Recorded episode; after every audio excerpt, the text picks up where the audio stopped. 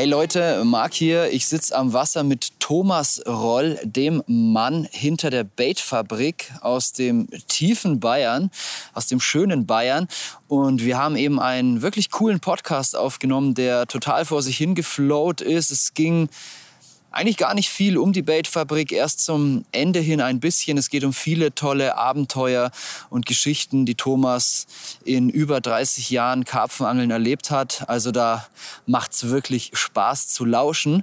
Und jetzt im Nachgang zum Podcast haben wir so überlegt, wäre eigentlich ganz cool, euch einen Rabatt bei ihm im Shop zu geben. Und da hat Thomas sich dafür entschlossen, euch mit dem Rabattcode CAPZILLA10, alles klein geschrieben, Zahl 10 ausgeschrieben, einen 10% Rabatt im Shop zu geben. Dieser Rabatt gilt auf sämtliches Futter bei ihm im Shop. Also nur auf Futter, natürlich nur auf Futter der Baitfabrik, aber was anderes findet ihr bei ihm im Shop natürlich auch gar nicht. Außerdem ist der Rabatt auf zwei Wochen beschränkt. Also haltet euch ran, guckt mal bei der Baitfabrik in den Shop, vielleicht auch schon parallel beim Podcast hören oder eben dann, wenn ihr wieder die Möglichkeit dazu habt und sahnt 10% ab bei eurer Bestellung innerhalb der nächsten zwei Wochen. Und jetzt wünsche ich euch ganz, ganz viel Spaß beim Zuhören. Herzlich willkommen zum Carpzilla Karpfenradio. Mein Name ist Marc Dörner und ich freue mich, euch heute zur neuesten Episode zu begrüßen. Ich sage das extra so generisch, weil ich nämlich keine Ahnung habe, wie viel der Episode das ist. Ich habe das völlig aus den Augen verloren geht ja immer abwechselnd, mal Christopher, mal ich, mal mehr der eine, mal weniger der andere. Aber Hauptsache, der Ball bleibt im Rollen und Hauptsache, ihr seid weiterhin versorgt mit interessanten Podcasts. Und interessant wird das heute mit Sicherheit, denn ich habe einen Gast, der hat einige Jahre Karpfenangeln schon auf dem Buckel. Der hat sicherlich viele Geschichten zu erzählen und auch jede Menge Ahnung. Wir sitzen am Wasser und bevor ich gleich zu meinem Gast komme, ein kleiner Disclaimer vorneweg. Wir sitzen in der Nähe einer Autobahn. Aber nein, wir sitzen nicht auf einer Autobahnbrücke, sondern wir sitzen am Wasser. Wir angeln an einem schönen Stausee. Der Wind säuselt uns um die Nase. Also wir sitzen mit der Nase im Wind. Wir filmen so ein bisschen. Und zum ersten Mal seit Tagen tatsächlich kämpft sich die Sonne durch die Wolken und es tut sehr, sehr gut, die Sonne auf dem Rücken zu spüren. Und mein Gast, der mir so rechts schräg gegenüber sitzt, dem scheint die Sonne schon wohlig warm ins Gesicht. Und das lässt er sich gerne gefallen, der Thomas. Hi Thomas Roll. Guten Morgen, Marc. Ähm, ein herzliches Willkommen auch von mir. Und ich freue mich natürlich, dass Marc mich zum Podcast eingeladen hat und wir uns am Gewässer getroffen haben, bei mir in der Region. Wir haben jetzt eine Nacht geangelt und ja, ich denke, das wird auch für euch eine ganz interessante Episode. I hope so. Wir lassen es einfach mal flowen, würde ich sagen, Thomas. Und wie der eine oder andere vielleicht schon vermutet, kommt der Thomas aus Bayern.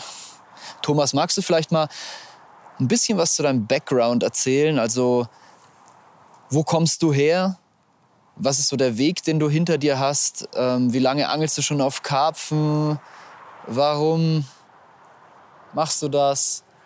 Und was treibt dich so an? Also, gib uns doch einfach mal so Stell doch einfach Thomas Roll mal dem Zuhörer vor, der keine Ahnung hat, wer Thomas Roll ist. Mache ich doch gerne. Ja, wohnhaft oder, oder ich lebe, bin geboren in Niederbayern, ähm, direkt an der österreichischen Grenze. Also wir sitzen im südöstlichsten Eck Deutschlands, in der Nähe von Passau. Und feiere in Kürze meinen 50. Geburtstag. Oh. Schon einiges am Moos auf dem Buckel. Silber auf dem Rücken. Ja, ist aber auch gut so. Und bin Familienvater, bin verheiratet. Wie viele Kinder? Ich habe eine Tochter, die ist mittlerweile schon 25 Jahre alt. Ui. Ähm, die geht seinen eigenen Weg. Und ja, das Karpfenangeln an sich begleitet mich schon seit, ich weiß das noch genau, seit 86. 86 das erste Mal einen Bälle in der Hand gehabt. Ähm, rückblickend muss ich sagen, es ist viel passiert seitdem. Es sind ja doch einige Jahre vergangen und ähm, rückblickend ich natürlich schon auch ein Stück weit ähm, glücklich bin, die, die Entwicklung der deutschen Szene oder überhaupt das Entwickeln des Karpfenangelns in Deutschland oder, oder in Europa miterleben konnte. Würdest du dich als Urgestein bezeichnen im Karpfenangeln? Nö, ich würde mich nicht als, als ähm, Urgestein bezeichnen mag oder ähm, als Pionier. Wir sitzen auch in einer Region, das muss man auch einmal vorweg sagen, das, was Karpfenangeln anbelangt, keine Hochburg.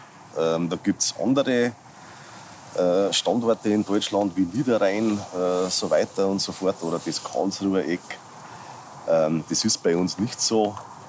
Ich denke, das ist auch ein bisschen ja, den, den Bedingungen geschuldet. Ähm, wir haben an den meisten Gewässern Nachtangeln verboten, nur zwei Routen und so weiter. Das hat sich einfach relativ zäh entwickelt, das Karpfenangeln. Hier in der Gegend. Hier in der Gegend, ja.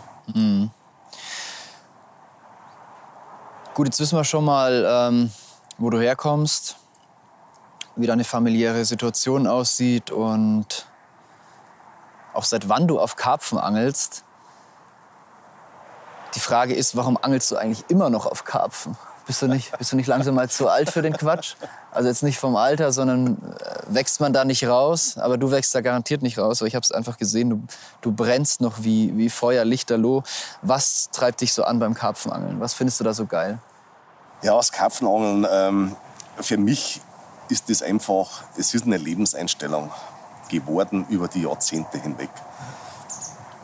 Es begleitet einfach dein Leben. Ähm, ich sage mal, für mich, es war am Anfang, am Anfang war es mit Sicherheit ein Hobby, aber ähm, zur damaligen Zeit, also Ende der 80er, dich hat, dich hat das so gefesselt, ähm, das Ganze ähm, so in den Bann gezogen und mich hat das eben nie mehr losgelassen und ähm, ich gehe heute noch und Aber was genau? Was zieht dich da so an? ähm, Was fesselt dich da so? Ich muss vorweg sagen, ähm, ich bin immer, immer der Abenteurer gewesen, ähm, was das Karpfenangeln anbelangt. Ähm, und das ist nach wie vor geblieben. Also mich faszinieren nach wie vor die, die öffentlichen Gewässern. Also ich angle keine Pellets. Ähm, möchte jetzt das in keinster Weise irgendwie verurteilen. Aber ähm, ich suche immer den Reiz. Der Reiz des Karpfenangelns bei mir liegt nach wie vor da drin, ähm, die Jungs zu suchen, zu füttern und schlussendlich zu fangen. Das ist mein Antrieb beim Karpfenangeln. Und Ist es auch dieser, die Art und Weise, wie du vorgehst? Setzt du so auch deine Prioritäten beim Karpfenangeln? Also Location Nummer eins? ähm, definitiv mag. Ähm, ich mache mir da schon Mühe. Ähm, ich gucke, wo die Fische sind, ähm, angel aber auch gern auf Futter. Das muss ich auch sagen, an meinen Hausgewässern. gut, das eine schließt das andere nicht aus. Ne? Das ist richtig, ja. Ähm, nichtsdestotrotz habe ich auch über all die Jahre gelernt, ähm, auf Wetterveränderungen zu reagieren, ähm, auch schnell zu reagieren, ähm, vor allem an den großen Stauseen in Frankreich. Ähm, du kannst Futterplätze haben, aber wenn sich ähm, ich sag mal, Wind einstellt, irgendwo das Wasser eintrübt, dann müssen die Routen raus und irgendwo ins Trübe. Dann musst du Definitiv. auf die Bedingungen Ja. reagieren und nicht am Futter festhalten. Genau so ist ähm, Ich sage mal, ich denke auch, ähm, das stupide Angeln bereitet vielen Probleme. Ähm, einfach vom Gewohnten nicht abzurücken, ähm, ähm, die fehlende Flexibilität, das kostet mit Sicherheit den einen oder anderen Fisch. Auf jeden Fall, mit Sicherheit. Das ist meine Meinung. Und für dich, wie du sagst, stehen die Abenteuer im Vordergrund. Was definiert für dich so ein Abenteuer? Was genau macht es aus? Abenteuer definiere ich einfach ähm, große Wasserfläche, Abgeschiedenheit, das ist für mich ganz wichtig beim, beim Karpfenangeln. und vor allem das Unbekannte. Mhm. Ich bin auch in einer Zeit aufgewachsen oder ich habe in einer Zeit das Karpfenangeln kennengelernt. Da mhm. hattest du keine Möglichkeit, ähm, dich mit Informationen auszustatten. Ähm, nicht in der Form, wie es heute möglich ist. Und wir sind oft los ins Unbekannte, also wirklich ins Unbekannte. Mhm. Und da hast du an die Gewässer gehockt, ähm, hast dir Mühe gegeben. Und wenn du dann irgendwo Fische fangen konntest, ähm, das war dann schon ganz, ganz großes Stück weit auch Genugtuung. Okay, ja. Muss ich ganz ehrlich sagen. Verstehe. Aber da steckt jetzt einiges drin. Was, was ist für dich das wirklich Unbekannte? Was, was, wie definierst du das? Wie, wie sah das damals aus, in, wirklich ins Unbekannte vorzustoßen? Ähm, ich denke, das große Thema heutzutage mag, oder die Gewässerwahl vieler, ähm, ist, ich merke es auch bei unseren Kunden in der Bettfabrik. Ähm, die Jungs, die wo zum Beispiel das erste Mal nach Frankreich runtergehen. Ähm, die Gewässer werden ausgewählt nach Informationen über die Größe der Fische, die gefangen werden. Und das gab es in der Form damals einfach nicht. Ähm, wir sind losgezogen und Karpfen gibt es in jedem Gewässer, auch in Deutschland, auch in Frankreich. Mhm. Und sicher, man wollte auch damals schon große Fische fangen. Ähm, ich denke, das liegt in der Natur des Menschen, einfach immer mehr zu wollen, immer größere Fische zu fangen, aber das Unbekannte lag darin, du hattest nicht die Informationen über die Bestände.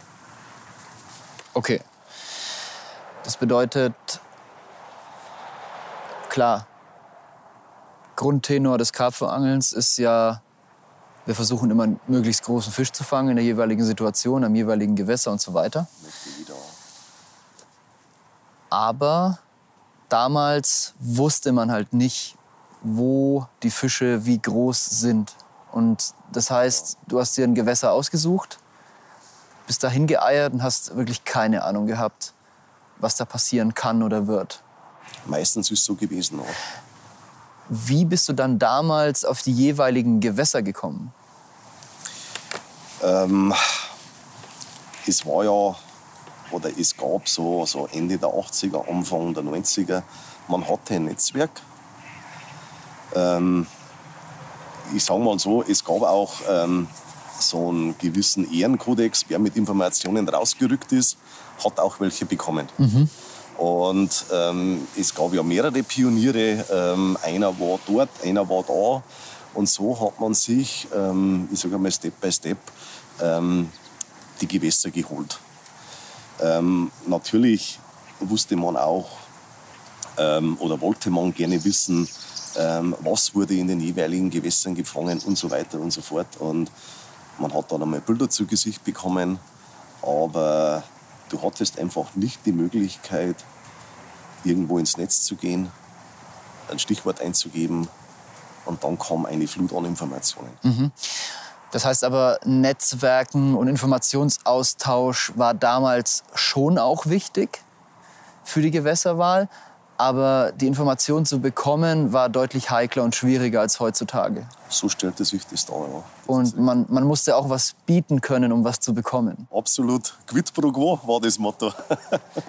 also nicht nur ähm, irgendwas ins Internet eintippen und gucken und saugen, saugen, gucken, saugen, machen, sondern ja, man musste schon auch gewisse soziale Fähigkeiten an den Tag legen, um äh, jegliche Infos zu bekommen.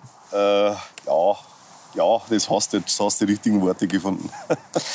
Wie war das dann, wenn du in so ein Gewässer gekommen bist, über das du wenig Informationen hattest? Dann du hattest ein bisschen Information, man wusste, da wurde vielleicht auch mal schon ein großer Fisch gefangen.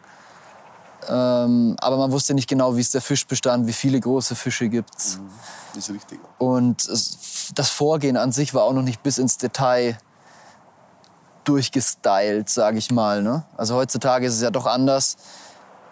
Die Kids wissen alle, was zu tun ist. Es gibt hunderte, tausende von Videos. Wenn du heute am Kanal angeln willst, dann ähm, weißt du genau, welche Stellen, weißt du genau, welches Rig, weißt du genau, wie viel Futter. Ja. Also diese Info ist alles da, auch schon sehr, sehr spezifisch zu den einzelnen Gewässern. Das sehe ich einfach immer wieder. Und ich kann ein Stück weit noch bei dir mitfühlen. Also ich habe lange nicht so früh das Karpfenangeln angefangen, aber meine Zeit am Kanal, so vor 15 Jahren, die war schon auch echter Pioniergeist. Insofern, dass auf der Strecke vielleicht von zwei, drei Leuten geangelt wurden, aber die haben nichts verraten. Und sag mal so, der Mainstream, der sich schnell eine blutige Nase geholt hat, der hat immer von, von Fischen so bis 12, 13 Kilo gesprochen. Mhm. Meistens aber geblenkt und dann ganz schnell wieder aufgehört. Keiner hat sich da richtig durchgeangelt. Und da wirklich die feine Balance aus Stellenwahl, Taktik, Futtermenge, Rigs, Tackle und so weiter. Also das ist sich wirklich alles zu erschließen, Step by Step und nicht mit einer fertigen Anleitung dahin zu kommen. Das war ein wichtiger Teil des Karpfenangelns an sich. Mhm. Da war Karpfenangeln mhm. irgendwo ein bisschen mehr noch als nur Fische fangen. Das sehe ich auch so, Marc. Ähm, wie beschreibe ich es am besten? Ähm, du hast einfach, ähm, auch den, ja, sagt man gerne Waterkraft. Ähm, ich sage einmal, früher war das einfach Instinkt, das war Bauchgefühl. Ähm, du hast gelernt durch die Niederlagen, du hast dir Gedanken gemacht. Ähm, Aber auch durch die Erfolge hast du gelernt. Auch durch die Erfolge. Man lernt nicht, es wird ja so hochstilisiert heutzutage, ja, wenn man Niederlagen macht, dann lernt man. Aber man lernt natürlich auch durch die Erfolge. Ne? Definitiv. Ähm, aber nichtsdestotrotz, man hat einfach versucht, auch ähm, zu den jeweiligen Jahreszeiten ähm, ja, die Fische zu finden, ähm, die Lebensräume zu erkunden. Ich denke, das ist kein Geheimnis, ähm, auch an den großen Stauseen, dass du die Fische im Frühjahr einfach flach bekommst. Ich sage mal, ich angle im Frühjahr nicht tiefer wie 5 Meter oder 5,50. Mhm. Das ist für mich einfach das Maximum auch an den großen Stauseen. Ähm, in der Regel haben die Dinger Vollstau. Ähm, irgendwo im April, Mai. Und ähm, die Fische, die kommen wirklich flach. Das bedeutet, du hast dann von den Erfahrungen von dem einen Gewässer, vielleicht auch in der Region oder einem ähnlichen Gewässertyp, aufs andere Gewässer geschlossen. Ähm, kann man grundsätzlich. Ähm, ich muss aber eins sagen, die Karten sind immer neu gemischt. Mhm. Ähm, das Patentrezept, sich zu erarbeiten, ähm, irgendwo nach Frankreich zu gehen und immer Fische zu fangen, das wäre Blödsinn. Mhm. Ähm, da muss man ehrlich sein. Aber natürlich, ähm, du erarbeitest dir gewisse Parameter und ähm, die sind dann schon oftmals zum Anwenden und du kannst eben zu unterschiedlichen Jahreszeiten einfach einen großen Teil ähm, der Wasserfläche ausschließen, die du beangelst. Mhm. Und ich denke. Ähm, Gehst du dann vor allem nach dem Ausschlussverfahren? Oftmals auch. Ja. Ähm, es ist auch im Herbst so, ähm, du hast in der Regel Niedrigstau, es fällt einmal ganz, ganz viel Wasserfläche weg. Ähm, wenn ich an Karsien denke, du hast da im Dezember unten ähm, oftmals ähm, minus sieben, minus acht Meter. Und ich meine, du weißt das selbst, Marc, du warst auch unten am Karsien nicht nur einmal, ähm, wie viel Wasserfläche dir dann wegfällt. Mhm. Und somit, ähm, ja, das Ganze relativiert sich auch. Mhm. Stichwort Kassien, wie oft warst du da und wann? Äh, ich war oft unten. Ja? ja. Ich war, ich war das erste Mal mit einem guten Freund ähm, mit 18 Jahren unten. Ui, welches Jahr war das? Das war 89. Damals schon? Mhm. Wow. Also ich habe im Mai ähm, Führerschein bekommen. Ich habe im Mai Geburtstag und im August bin ich mit einem Kumpel runter. War damals, ähm, werde ich nie vergessen. Hat einen 80er Audi in GLS. Ähm, wir waren nicht mal in Rosenheim drin, also nicht mal in Österreich auf der Autobahn. Hat die Karre schon gekocht. Nein. Was das, war da? Äh, Wasserschlauch kaputt. Ach, du also guter Gott. Und das war eben damals, um nochmal die Brücke zum Schlagen zum Thema Abenteuer, ähm, das gehörte damals einfach dazu. Da gab es kein Navi, kein Google Maps? Nö. Mit der Landkarte auf den Beinen, äh, der Beifahrer, sind wir da runtergeguckt und ich werde das nie vergessen. Ähm, das erste Mal unten von der Autobahn, das kurze Stück See rauf. Äh, und dann standen wir vor den Südarm und das war, du konntest dir das damals nicht vorstellen. Ähm, so große Gewässer zu beangeln. Also wir kannten ja das von zu Hause nicht. Und ja, es gab ja damals die, die ersten Berichterstattungen, Route und so weiter. Ich meine, jeder kennt die. die Sonderausgaben oder viele kennen die und du hast die großen Fische gesehen und ähm, war bei uns in der Region, äh, wir angelten damals auf 10 Kilo Fische. Also das war eine Sensation. Mhm. Und das Aufwachsen oder das anglerische Aufwachsen mit dem Karpfenangeln, ähm, das war das Angeln mit Pose, mit Mais und Wurm auf Karpfen. Und es war einfach, ich sage einmal, der Gro der Fische hatten 4, 5 Kilo und dann ging das Beuleangeln los. Und du hattest dann 10, 12 Kilo Fische und das löste einfach Gefühle aus. Das ist unbeschreiblich. Ja. Und wie war das damals dann am Casien beim ersten Trip? Als 18-Jähriger. Ihr standet da am Ufer, guckt auf diese Wasserfläche, türkisblaues Wasser, dieses steinige Ufer mit diesen südländischen Pflanzen da, das karge Gewächs, was da so am, am Ufer ragt. Wie habt ihr euch geschlagen? Äh, unterm Strich, es war eine einzige Katastrophe, Ja? muss man wirklich sagen. Erzähl mal. Äh, natürlich keine Fische gefangen. Ähm, wir waren mal da, es waren zwei Wochen und Volle zwei Wochen ohne Fisch. ohne Fisch. Was war das für eine Jahreszeit? Ähm, es war August. Wir Im waren August. im Hochsommer ähm, an der Côte d'Azur. Okay. Ähm, also für uns damals also wirklich ein Mega-Abenteuer. Und wir standen eben dann, wie gesagt, im Südarm, hatten natürlich keinen Plan. So, dass man eine Karte brauchte, war uns natürlich bewusst. Und man hat auch immer ein bisschen Intuition im Leben oder Glück oder wie man auch immer das nennen mag. Und wir sind da ein Stück vor, ähm, sahen ein Gebäude und sind da rein und das war Scherer. Okay, aber ihr wusstet gar nicht, was das ist. Nö. Aber es ist ja auch so ungefähr das, ist ja so ungefähr das erste Restaurant, ne? Auf dem Äh, Weg. ziemlich das erste im Südarm hinten an. Ja. Ähm, mittlerweile ähm, steht ein Informationszentrum drauf. Ähm, haben sie ja neu gebaut, ist ja abgerissen worden. Und ähm, ich werde es nie vergessen, wir sind da rein. Und dann hängen die Bilder der Kaisenfische an der Wand und Verständigung natürlich katastrophal. Das ist einfach französisch Notre bien. Null. 0,0. äh, Englisch nicht viel besser, aber Hände und Füße hast du dabei gehabt. absolut. ähm, er wusste sofort Bescheid, um was ging. Ähm, Hat den Tarnklamotten erkannt wahrscheinlich, oder?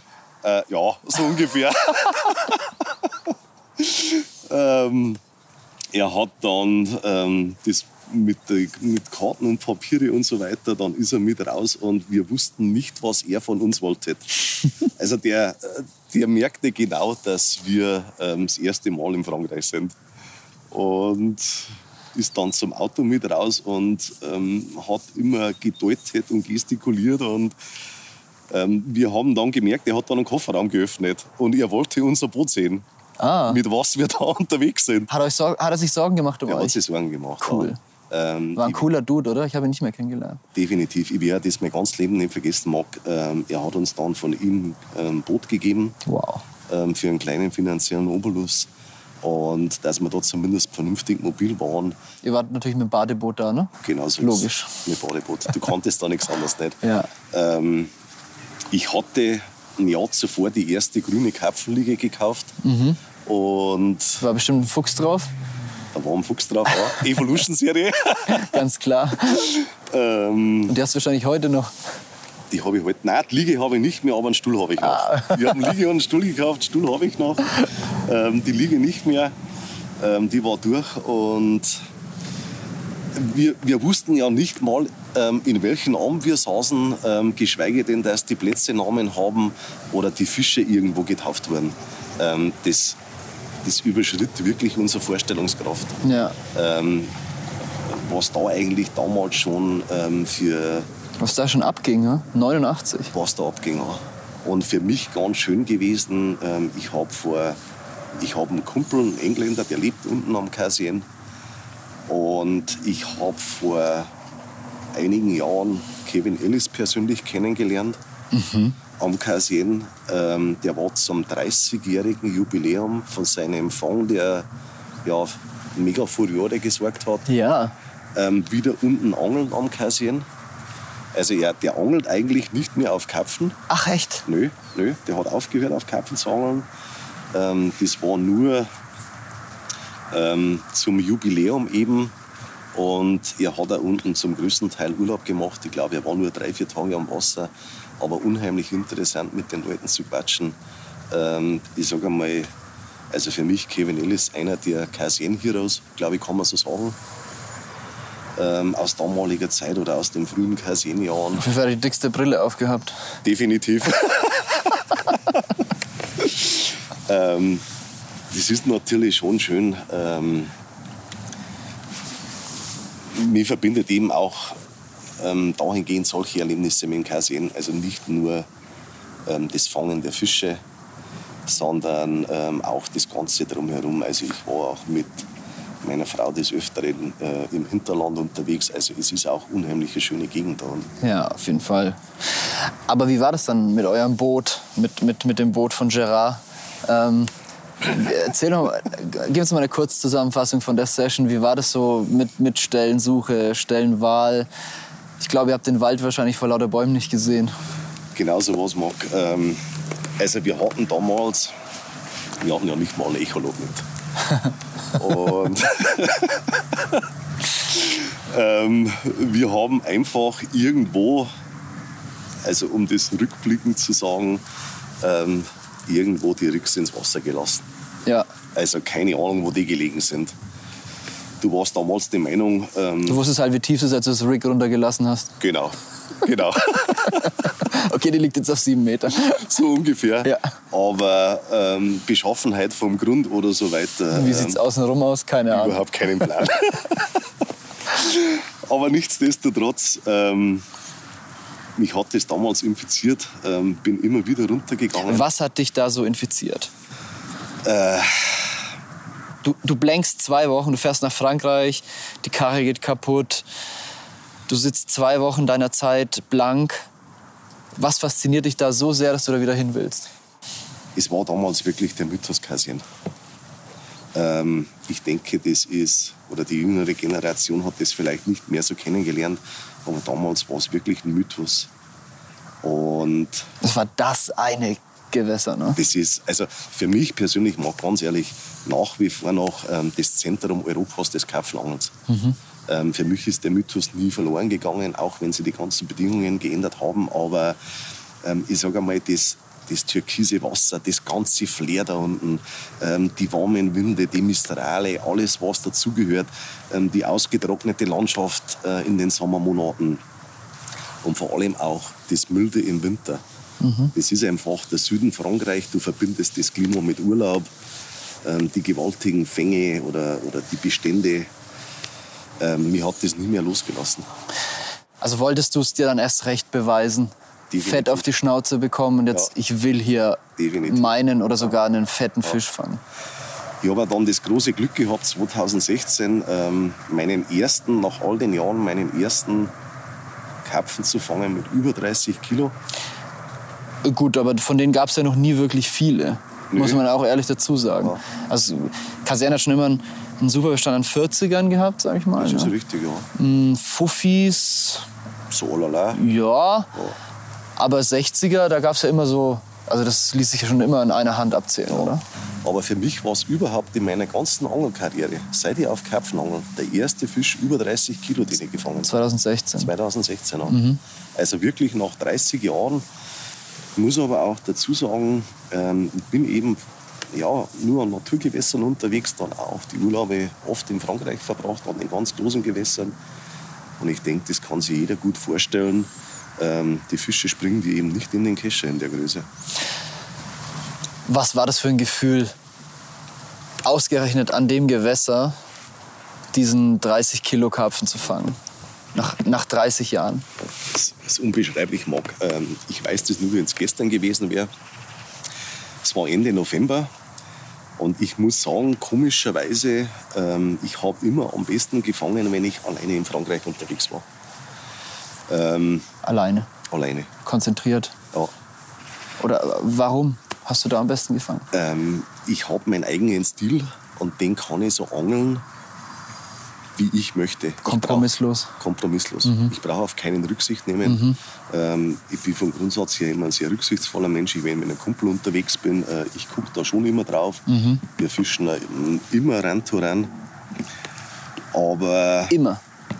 Grundsätzlich immer. wenn wir in Frankreich unterwegs sind, ja, mag. Immer Run to Run. Du hast eben das Thema, die Fische kommen fast immer von einer Seite oder meistens. Und einer ist immer der Lackierte, Wenn man zusammensitzt. wenn man zusammenhockt. Da. Und ich hatte immer die besten Sessions, wenn ich allein unterwegs war. Und ich habe mir über die Jahre hinweg ein, ja, einen Style angeeignet oder auch ein System zurechtgelegt, wo ich der Meinung bin, ähm, das funktioniert am besten. Ob das so ist oder nicht, das sei mal dahingestellt. Und eben an dem besagten Novembertag 2016, ich bin da runter, ich war schon vier Tage unten beim Angeln, hatte die ersten Nordarmspitzen richtig unter Futter gesetzt und keinen Fisch gefangen, vier Tage lang. Bin dann am vierten Tag mittags habe ich abgebrochen, bin Nordarm hoch, habe auf Table drauf gehockt, Kaffee gemacht, Fernglas raus und das Gewässer beobachtet. Also mal ganz kurz für alle, die den Kassieren nicht kennen und nicht da waren. Die Nordarmspitzen sind relativ eingangs nahe zu dieser bekannten Brücke auf der linken Seite. Ja. Da hast du drei so Spitzen. Das sind die berühmten Nordarmspitzen, strategisch sehr, sehr günstiger Platz. Absolut, ja. Und Table ist dann schon sehr, sehr weit hinten, eigentlich fast ganz am Ende vom Nordarm rechts. Auch so eine Spitze, so eine Kurve, bevor es dann in so ein Natur Eingangsbarrage Nur- auch. Naturschutzgebiet dann reingeht. ne? Genau, Ja. Und habe dann auch abends die Fische ähm, springen gesehen, ähm, wirklich über dem tiefen Wasser. Und das ist eben über die Jahre hinweg, du entwickelst ein Gefühl, ähm, ich weiß, ich sitze da hinten richtig. Und bin dann nächsten Tag früh aufgestanden. Ähm, du hattest von 6 Uhr morgens bis 6 Uhr abends Licht war dann wirklich zeitig auf dem Wasser, vielleicht ein bisschen, bisschen vor der Zeit. Und ich bin auf Ruin drauf. Ich weiß, wie man Ruin beangelt. Also Ähm, gegenüber, das ist quasi gegenüber vom Table. Ne? gegenüber von Table. Der Table ist eigentlich ein Scheißplatz, ne? Äh, ich angel Table nicht. da hast du nicht wirklich Plätze, ne? Nö. Das ist nur Steilufer, gell? Ähm, zum Hocken nicht elegant, aber viel schlimmer ist noch der Grund. Du hast unheimlich viele Wurzeln unten, Ja. unheimlich viele Steine. Ja. Ähm, Deswegen war ich jetzt erstmal so, oh krass, auf Table hat er den gefangen. Da, ja. Mhm. Und- Ruin rüber, okay. Ja, ich bin auf Ruin drauf. Ähm, ich denke, das kann man also sagen. Äh, Du hast bei Ruin hinten eine Kante Mhm. und die Kante ist unheimlich produktiv. Du hast da Sedimentgrund, ähm, so gut wie keine Hindernisse drinnen. Und habe die vier Routen ordentlich verteilt. Da kannst du mehr oder weniger von Füßen angeln. Ne? Weit ist es nicht, ne? Ich denke mal, da hast du 100 Meter. Ja. Also bei dem Wasserstand waren es nicht mal 100 Meter. Ja. Also für so eine Wasserfläche ist es schon Ja, ja, ist wenig. relativ von Füßen. Und es war also ganz eine absurde Geschichte oder der ganze Ab äh, Tag war absurd. Ich habe sowas noch nie erlebt da unten. Ähm, ich habe die letzte Route aufs Privatplateau drauf, ähm, zurück. Das ist so ein bisschen rechts von, Ja, von Ruin. Genau. Ähm, Kaffee äh, gemacht, du weißt da, ich trinke gern Kaffee, Ja. ja. Trinken wir nicht alle gerne Kaffee? trinken wir alle gerne. Und das Wasser war noch nicht am Kochenmark. Ähm, geht der erste, der erste Bissanzeiger und ganz ruhig weggelaufen. Also komplett unspektakulär und bin ins Boot rein und bin raus zum Drillen. Dachte im, im ersten Moment, ist ein Wels. Die hat man ja da auch zur Genüge. Zu Genüge, ja, aber hab's dann relativ schnell gemerkt, es wohl doch keiner. Und die Sonne war noch hinter der Barrage, die kam noch nicht drüber.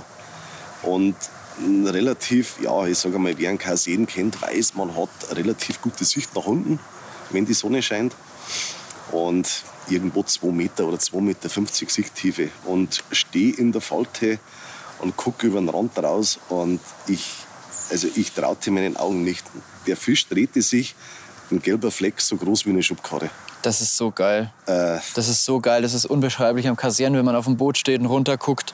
Oft kommen erst so die, die ersten Blasen so richtig aus der Tiefe und werden immer größer. Ja. Und dann irgendwann siehst du zum ersten Mal die Flanke sich drehen und dann weißt du schon ungefähr, was, Ja. was die Uhr geschlagen hat. Es war unvorstellbar. Dann rutscht das Herz in die Hose, oder? Definitiv. Dann wird's wackelig im Faltboot. Also ich habe einige Fische gefangen und also mich, mich bringt eigentlich kein Fisch aus der Ruhe, aber also mir war klar, das ist absoluter Ausnahmefisch. Ähm, war unspektakulär, aufs erste Mal gekeschert.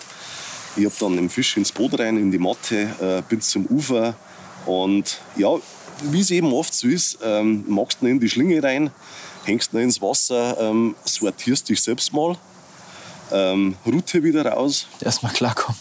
erstmal klar gehabt, ähm, war die Devise. Und ich habe dann die Kamera aufgebaut zum Bilder machen und ähm, das war dann eigentlich der, der Moment erst, wo ich das Ganze realisiert habe, was ich da eigentlich gefangen habe. Gewogen hat's denn schon? Nö. Ähm, ich hing die Waage ein und die Waage stand irgendwo bei 34 Kilo. Boah. Das Ding sofort wieder runter. Ähm, ich war der Meinung, die Waage ist nicht genullt. Ja. Und schau auf die Waage und das Teil steht auf Null. Ja, Da haben wir gedacht, Alter, das kann er jetzt nicht sein, oder? Wahnsinn. Ich den Fisch noch mal hoch. Ähm, kleines Stück über 34 Kilo, also Matte dann abgezogen, das ganze Gedöns. Er hatte dann Strich 31,8, ein Spiegler. Wow. Und das Abgefahrene äh, an dem Tag war, ich hatte noch drei Fische, insgesamt dann in der Summe ein Gesamtgewicht von fast 100 Kilo mit vier Köpfen. Wow. Und es ist abends beim Nur Packen- Fette? Nur Fette, Muck. Wahnsinn. Es ist abends beim, beim Packen die vorletzte Route nochmal in Schuppe gekommen mit 26,4. Und also ich erzähle das heute das erste Mal der Öffentlichkeit. Es wüssten eigentlich nur ein paar gute Freunde. Jetzt weiß es jeder. Jetzt weiß es jeder. nur noch gute Freunde. Jetzt hast du nur noch gute Freunde. ähm, nö, also das war, ähm, ich habe sowas noch nie erlebt. Und das sind einfach Sachen, ähm, das prägt dich unheimlich. Und die Geschichten, die da geschrieben werden, ähm, jeden seine persönliche Story, ähm, das prägt dich einfach für ein Leben lang. Thomas, ich brauche unbedingt ein Bild für unser Instagram Bekommst du. von dem Fisch. Unbedingt. Der Fisch hängt bei uns im Laden. Ja? Aha. Hast nicht gesehen? Doch, ich glaube schon Hast am gesehen? Eingang, oder? Ja, genau. Ja. Am Eingang links. Wahnsinn, ja. Ähm, Wahnsinnsfisch. Ich denke mal, ähm, ich werde das auch nicht mehr toppen können. Ist aber auch nicht schlimm, muss ich wirklich sagen. Oh, sag doch niemals nie. Nö, ist nicht schlimm. Ähm, Bist doch noch jung danke fürs Kompliment. und motiviert. Motiviert definitiv. Ähm, denke, wir können nur ein paar Jahre ganz vernünftig auf Kaufen angeln. Äh, solange wir irgendwo mobil sind. Und die Fische werden ja auch nicht gerade kleiner. Die Fische werden nicht kleiner. Ne? Was ist denn dein Stil, den du vorhin angesprochen hast, den du da so voll ausleben kannst, wenn du alleine angeln bist? Ähm, ich denke, jeder, jeder eignet sich so Eigenheiten an. Also, Was sind deine? ähm, sage mal, was an, an sich anbelangt, ähm, ich verteile meine Routen gern relativ weit.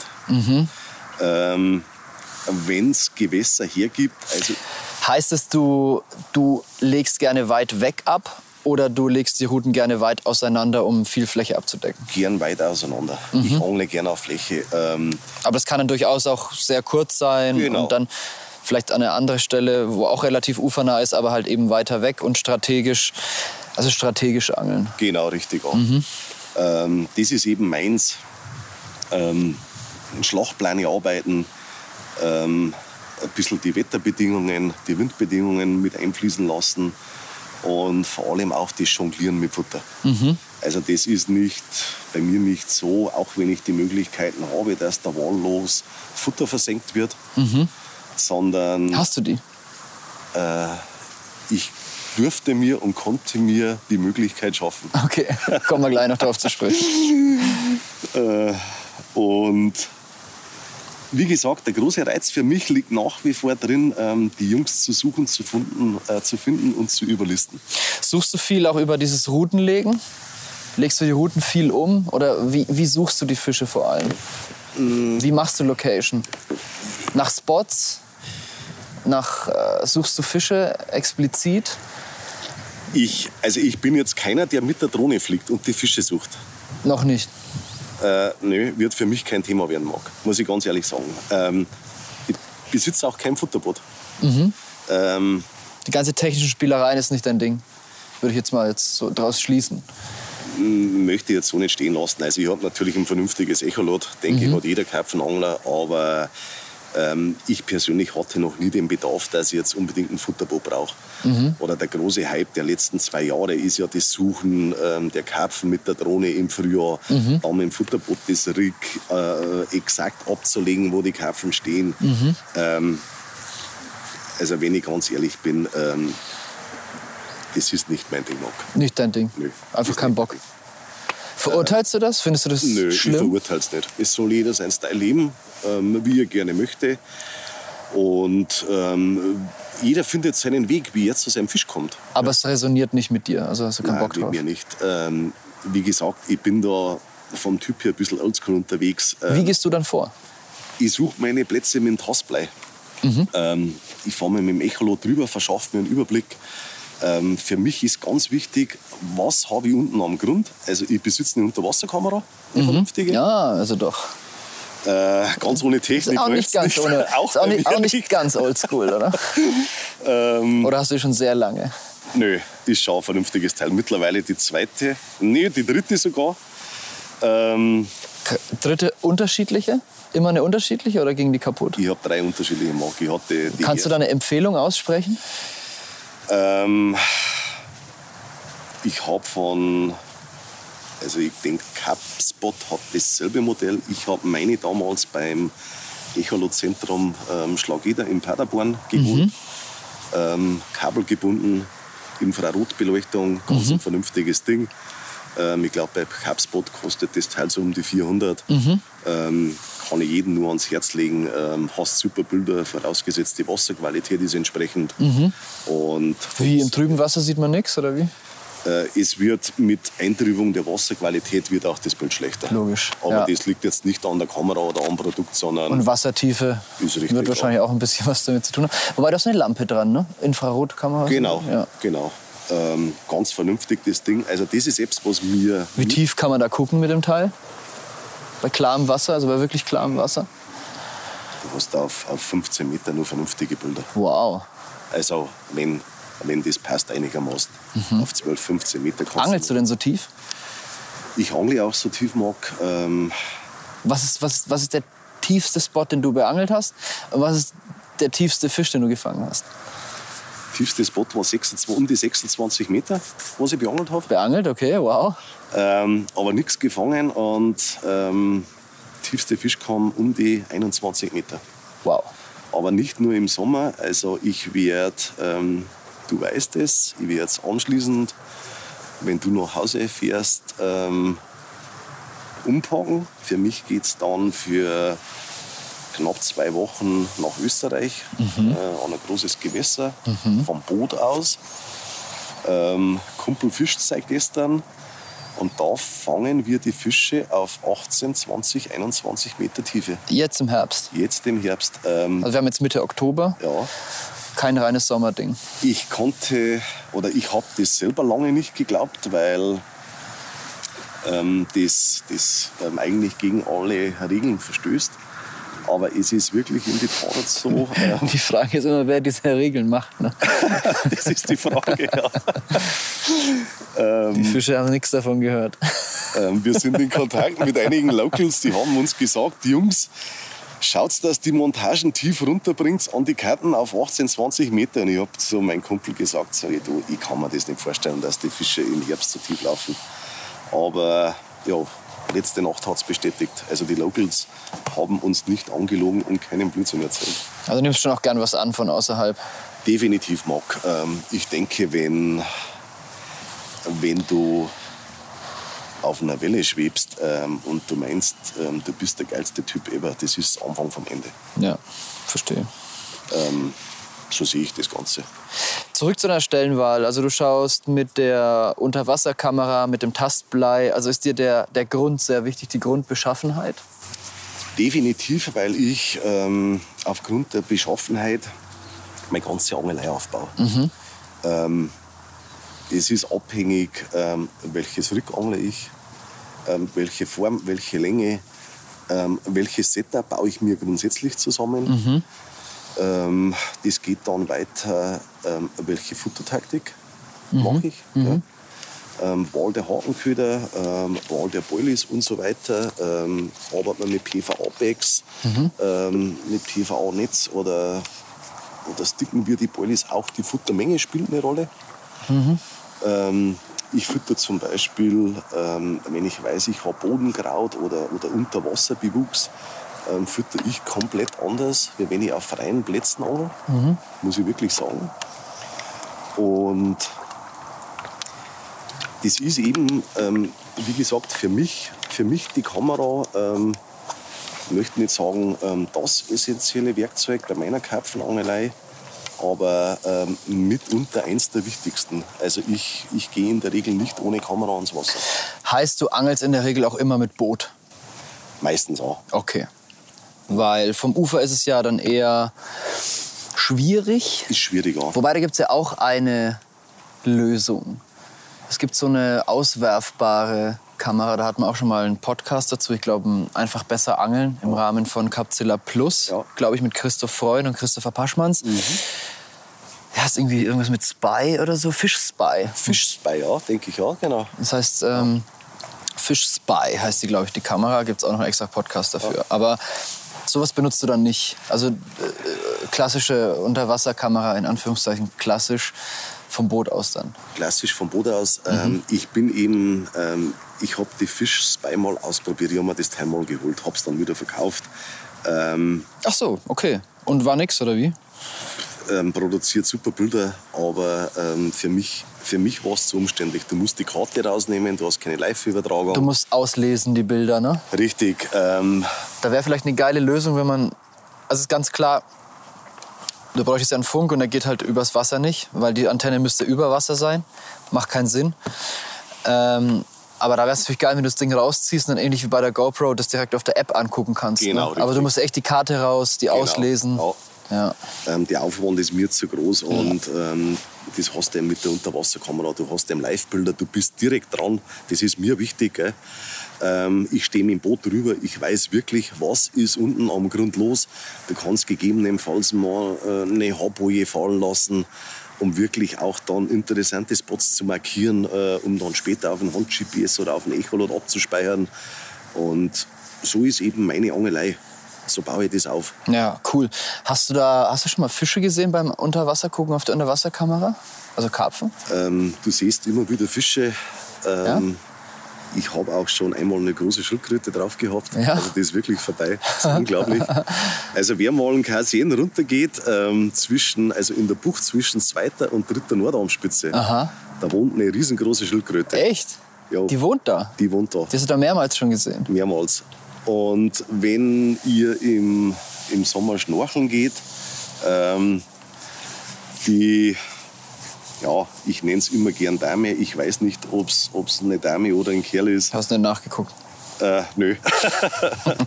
Aber die Dame, ähm, die liegt oft auf vier, fünf Meter beim Fressen und die guckt dann von unten rauf, wer da oben drüber schwimmt. Also das, das sind genau die Eindrücke beim Karpfenangeln, die mich fesseln. Heißt, Taucherbrille ist für dich auch ein Instrument, das legitim ist und benutzt wird deinerseits? Definitiv. Taucherbrille, Flossen ähm, gehört für mich im Sommer zur Ausrüstung. Ja. Ähm, Ich schnorchel gern die Flachbereiche ab. Also was ich nicht mehr mache, ähm, Ende Oktober die Rigs abzutauchen. Aber hast du eine Zeit lang gemacht? Äh, aber das ist schon einige Jahre zurück. Aus dem Alter bin ich raus.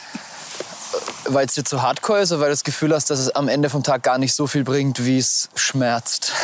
Ähm, ist mir zu hardcore. Okay, Wirklich. aber ist es effektiver? Ähm, an manchen Gewässern ja, ähm, wo du bewusst, äh, Bewuchs drauf hast. Ähm, ich habe einen Kumpel, ähm, der ist ein ganzes Stück jünger wie ich.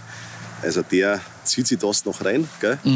Ähm, wir sind so gut befreundet, ähm, der taucht auch meine Rigs doch ab. Ah, jetzt. Also du tauchst, du tauchst deine Rigs immer noch ab, aber musst es nicht mehr persönlich erledigen. Äh, den Nimbus habe ich mir erarbeitet. Du weißt ja, wie es geht, ne? Ich weiß, wie es geht. Dann kannst du es dann auch mal abgeben. ähm, das exakte Angeln ähm, ist für mich definitiv wichtig. Ähm, auch, äh, ich tauche die Rigs auch selber noch ab, aber bei entsprechender Wassertemperatur. Ähm, ich muss bei 14 Grad Wasser, ähm, muss ich nicht mehr rein und schaue vor allem nicht nachts. Mhm. Äh, bin ich ganz ehrlich, nicht mehr mein Ding. Ja. Hi Leute, David hier aus der Capzilla-Redaktion. Ich möchte den Podcast kurz unterbrechen, um euch zwei besonders interessante Beiträge ans Herz zu legen, die kürzlich auf Capzilla erschienen sind.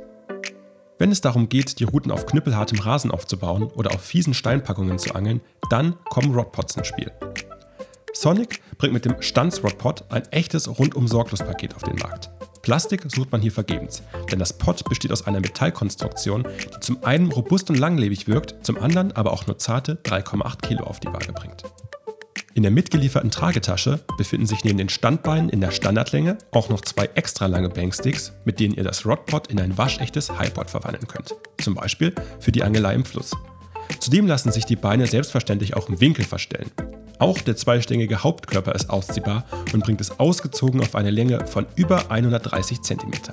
Erhältlich ist das Stanzrodpod von Sonic wahlweise als 3- oder 4-Routen-Version. Auch der Preis weiß zu überzeugen, denn im Handel kostet das Rodpod schlanke 130 Euro. Wer mit dem Karpfenangeln beginnen oder seinen Sohnemann mit einem brandneuen Funkbissanzeiger-Set ausstatten möchte, der sollte einen Blick auf die Y-Packs von Anaconda werfen. Die Bissanzeiger sind mit allen technischen Raffinessen versehen, die heutzutage am Wasser benötigt werden. Lautstärke, Sensibilität und Tonhöhe können mittels einfachem Tastendruck verstellt werden. Optisch stechen die schlichten Bissanzeiger besonders durch das beleuchtete Schnurlauffäulchen ins Auge, das beim Biss in der Farbe des Bissanzeigers aufleuchtet. Im Praxistest fiel uns besonders die beeindruckende Batterielaufzeit auf, die der Hersteller mit bis zu 6600 Stunden im Standby-Modus angegeben hat. Das Wipex Profi-Set verfügt sogar über ein smartes Bifi-Light mit Fernbedienung sowie einem Bankalarm.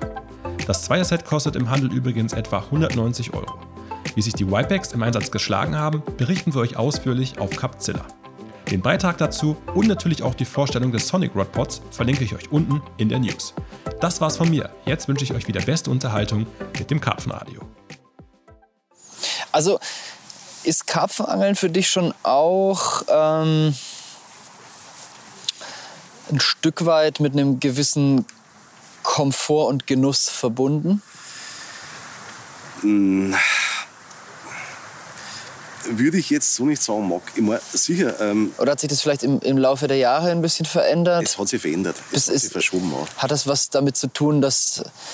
Ich kann es so ein bisschen nachvollziehen. Äh, vielleicht hat es was damit zu tun, dass man auch echt mal schon genug gefangen hat, in Anführungszeichen, und sich nicht mehr, nicht mehr jeden Schmarrn geben muss? Oder was spielt damit rein? Ähm, ich denke, da liegst du vielleicht gar nicht mal so falsch. Ähm, ich möchte nicht sagen, dass die, die, Gier verloren gegangen ist, aber die Gier, die hat sich verändert. Ähm, es hat sich, jeder Mensch entwickelt sich weiter, verändert sich auch unbewusst, definitiv. Und ich, ich habe mittlerweile oder ich habe über die Jahre hinweg gelernt, ähm, an die Sache so ranzugehen, ähm, dass man vielleicht ähm, das ein oder andere Experiment oder den ein oder anderen Spagat ähm, nicht mehr vollbringen muss, um effektiv zu angeln. Mhm. Ähm, kommt immer ganz stark aufs Gewässer drauf an. Ähm, ich habe ähm, hab Situationen erlebt, das lässt dich verzweifeln. Ich habe meinen Angelstil dahingehend ein bisschen verändert, also vor allem ähm, das Angeln vor Hindernissen, also das, das, direkte Angeln vor Hindernissen, da fehlt mir mittlerweile auch ein Stück weit das Verständnis, da mhm. bin ich ganz ehrlich. Ähm, Weil die Verlustquote zu hoch ist und das findest du ist kein Preis, den man zahlen darf? Nee, nee. Also ja. ich finde das unheimlich schade und, und auch ein Stück weit äh, respektlos der Kreatur gegenüber. Ähm, ich weiß natürlich auch, dass das oft einmal wenn das Rig 20, Meter, 20 cm vor Unterholz liegt, ähm, effektiver ist, als wenn es 5 Meter weg liegt. Klar, aber, aber es ist ungefähr so, genau. wie äh, ein lebendiger Köderfisch ist natürlich auch effektiver als ein toter. Genau, genau. Aber irgendwo ist halt auch eine Grenze. Ne? Definitiv. Muss jeder für sich selbst entscheiden. Ähm, ich ich entscheide es für mich oder ich, mein Stil hat sich mittlerweile dahingehend entwickelt, dass ich einfach manche Spots nicht mehr beangel, ähm, eben auch aus Respekt dem Fisch gegenüber. Und Ja, aber ich denke, das ist ein ganz normaler Prozess, wenn du älter wirst. Du weißt ja selbst, Marc, ähm, die Zeit bleibt nicht stehen, auch bei dir nicht, auch bei mir nicht. Ich werde nicht älter. Ich werde nur besser. Der Typ ist selbstbewusst. ähm, nö, von dem her, aber ähm, ich sage mal, die Freude, die Freude am Karpfenangeln ähm, resultiert vielleicht auch aus anderen Dingen raus, wenn man älter wird. Gell? Ähm, Der Fokus liegt woanders. Fokus liegt woanders. Du lernst, mhm. du lernst vielleicht andere Dinge mehr wertzuschätzen. Gell? Mhm. Ähm, so wie es bei mir ist, ähm, Zeit ist jetzt ähm, ja, immer wieder relativ knapp, um angeln zu gehen. Mhm. Ähm, du gestaltest dann die Angelei ähm, sehr effektiv oder so effektiv wie irgendwie möglich. Mhm. Und ja, das passt schon so, wie es ist. Ich denke, ich kann gut nachvollziehen, was du sagst. Das hat auch kein richtig und kein falsch. Das sind einfach verschiedene Phasen und verschiedene Herangehensweisen, wo man vielleicht so besonders in jungen Jahren, wenn man mit dem Angeln anfängt, so mega gierig ist, Fisch, Fisch, Fisch, Fisch, Fisch. Ja. Groß, groß, groß, groß, groß. Und irgendwann hat man viele Ziele erreicht, viele Fische gefangen, viele große Fische gefangen, auch vielleicht Marken geknackt, denen man jahrelang unter, unter sehr, sehr vielen Entbehrungen auch nachgegangen ist. Und dann wird es auch so ein bisschen Zeit für was anderes. Dann, dann dann guckt man auch gern mal einfach in den Himmel und freut sich, dass man da ist und dass man schon so eine geile Zeit erlebt hat beim Karpfenangeln. Und äh, ob jetzt da einer mehr oder weniger beißt und ob er vier Pfund hin oder her hat, das ist dann irgendwann vielleicht gar nicht mehr so das Ding. Da tickt, glaube ich, jeder anders. Ich glaube, es gibt Jungs, die auch schon seit 30 Jahren auf Karpfen angeln, die äh, die immer noch so, so fanatisch sind und den Fischen hinterherjagen wie am ersten Tag. Und dann gibt es halt andere, die, ähm, die nur noch gemütlich sind. Und dann gibt es, glaube ich, auch noch ganz, ganz viel dazwischen. Und da muss, glaube ich, einfach jeder so sein, seinen Platz für die passende Lebensphase finden. Und ich glaube, es kann sich im Laufe der Jahre oder nach, nach, je nach Lebensphase auch wieder in die Ursprungsrichtung zurückentwickeln. Also ich habe das bei mir jetzt auch gemerkt, zum Beispiel letzten zwei Jahre war ich einfach wieder so heiß und fanatisch am Kanal. Hatte so mhm, Bock am Kanal mhm. wieder Gas zu geben. Hätte ich mir die paar Jahre davor nicht mehr vorstellen können. Mhm. Wiederum die Jahre davor war ich auch so unterwegs. Ähm, aber man geht dann natürlich mit einer anderen Effizienz und auch mit einem anderen Blick und mit einer anderen Erfahrung da dran. Und ähm, das hast du jetzt auch gesagt, gute Vorbereitung. Wie sieht für dich dann tatsächlich gute Vorbereitung aus? Also wenn ich die Möglichkeit habe, ähm, an den Hausgewässern weiß ich natürlich, ähm, welche Plätze ich beangel. Ähm, gute Vorbereitung heißt definitiv ähm, das Arbeiten mit Futter. Futter, ja, Futtereinsatz. Jawohl, ähm, auch an der Donau ähm, im Fluss läuft ohne Futter gar nichts.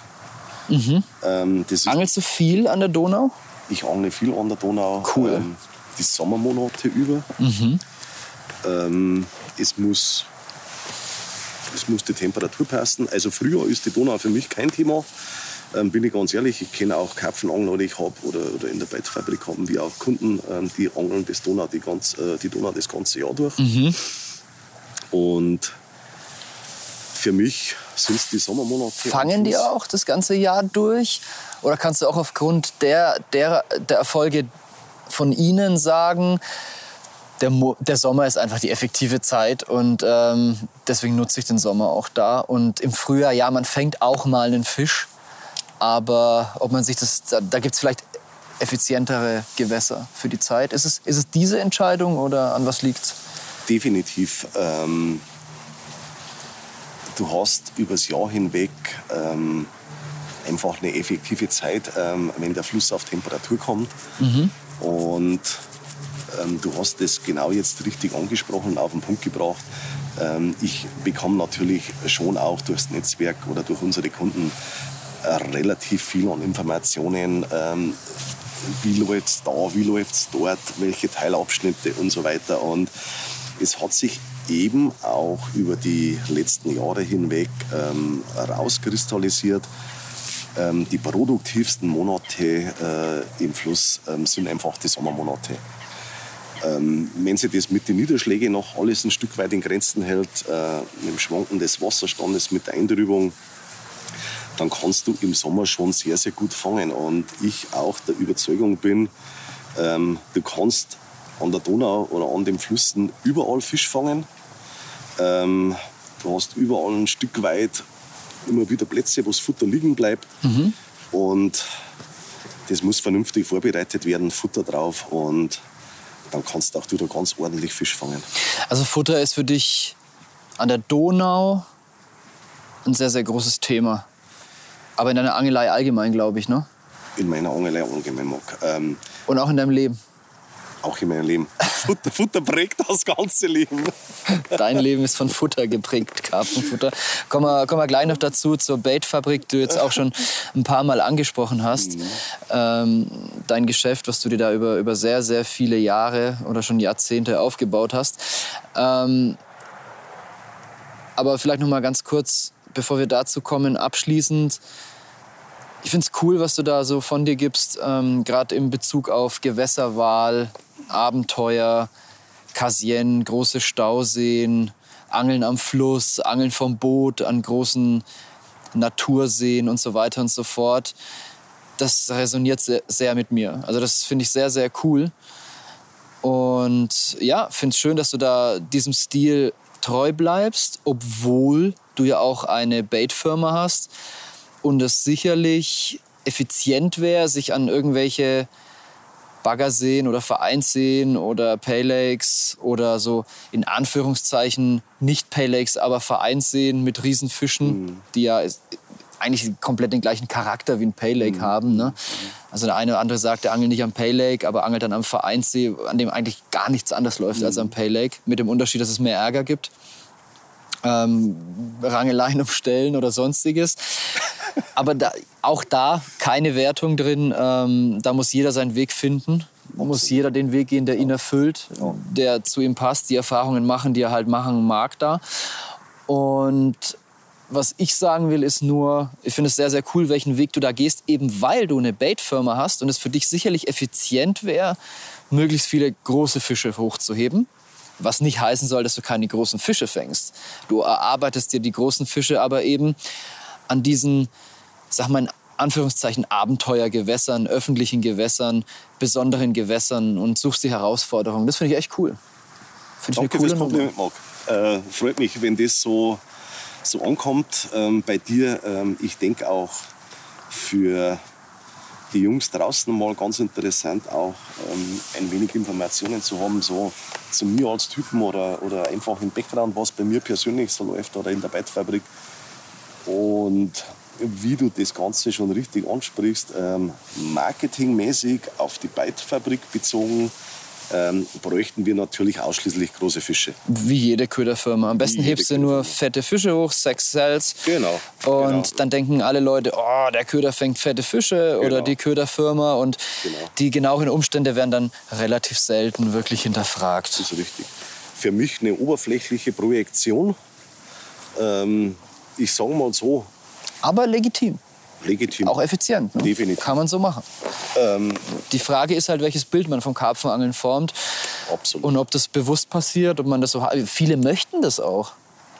Also vielen ist das Abenteuer auch nicht so wichtig. Denen geht es halt einfach um fette Fische und um mehr nicht.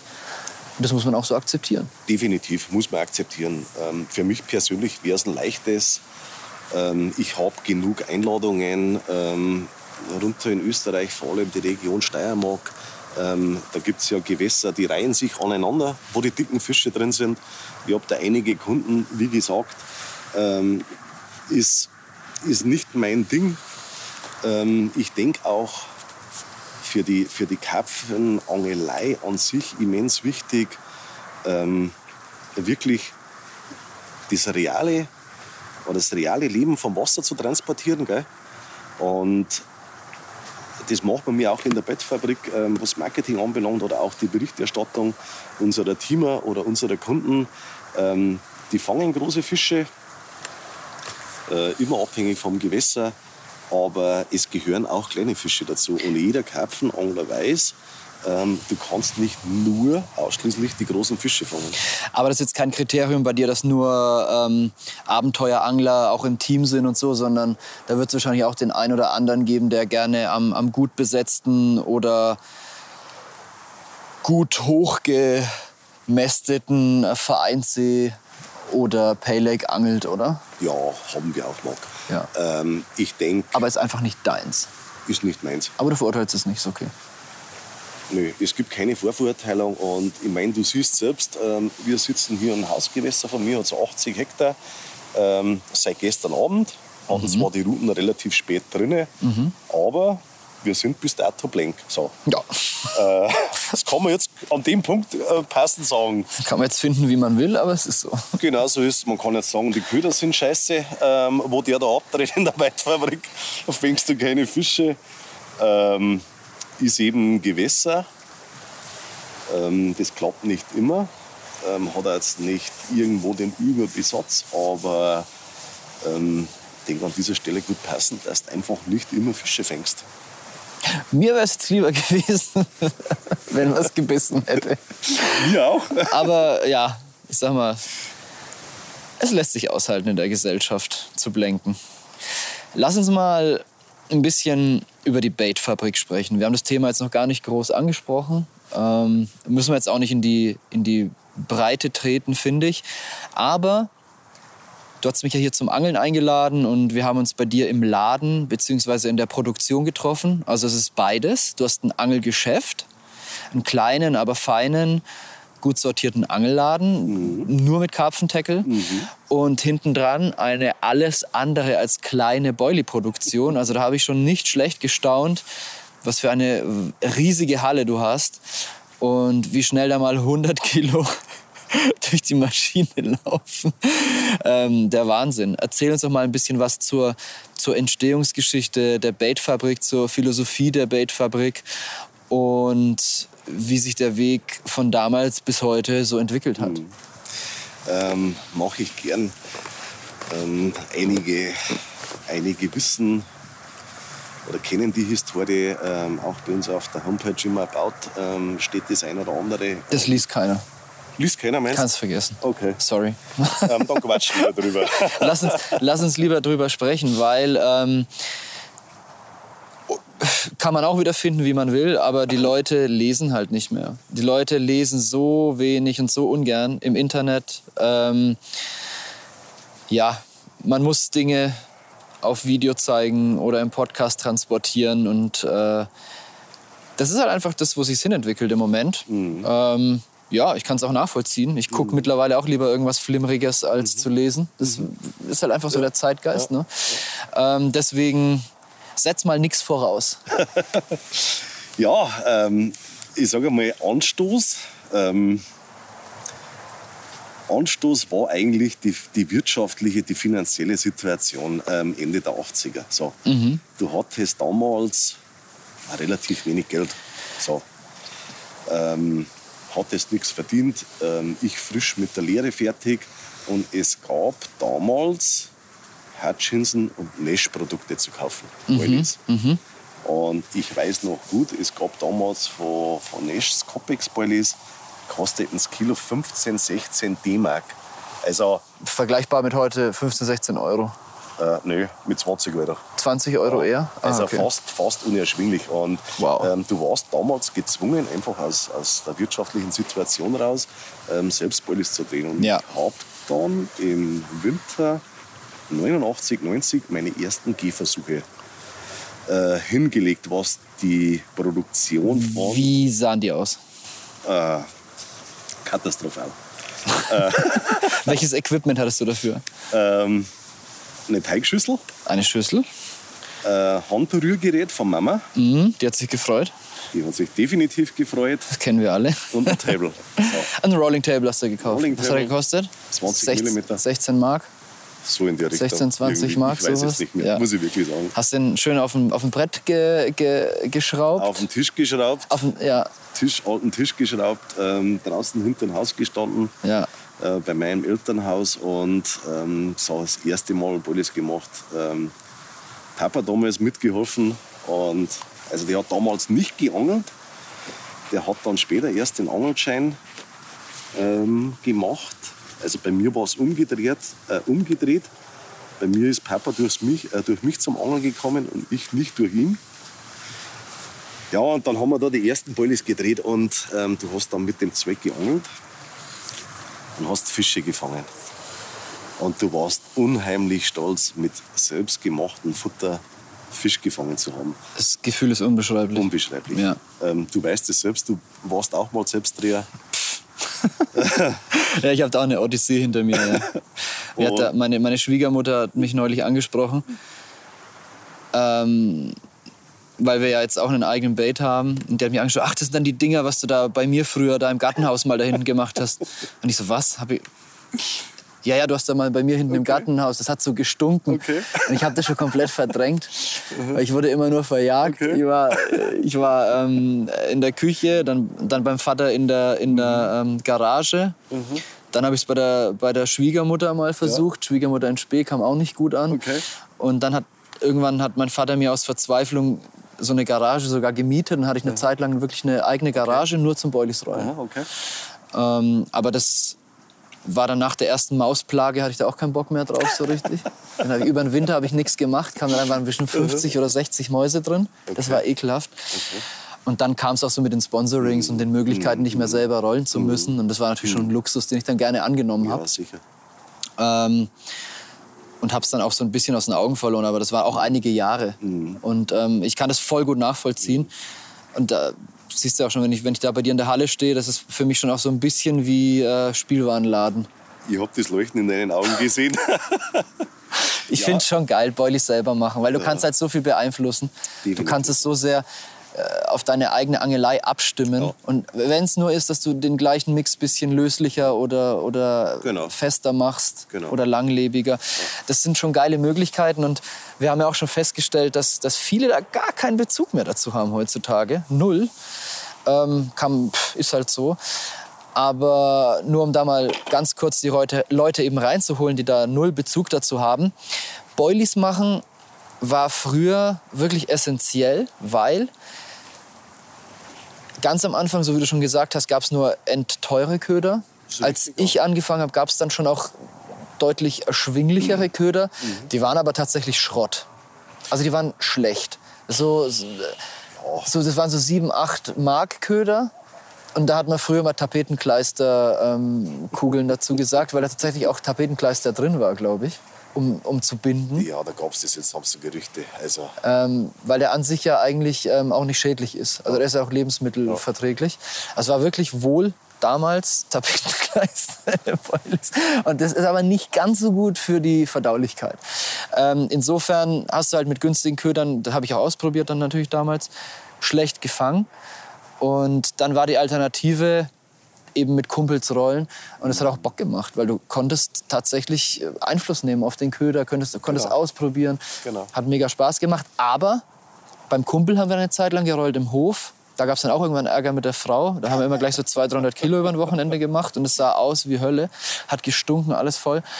Ähm, wir wurden immer nur verjagt. Also es war immer eine Odyssee aus selber viel Spaß dran haben, gar nicht mehr riechen, wie es eigentlich stinkt mhm. und verjagt werden. Also man war nirgendwo willkommen mit der Beuli-Dreherei.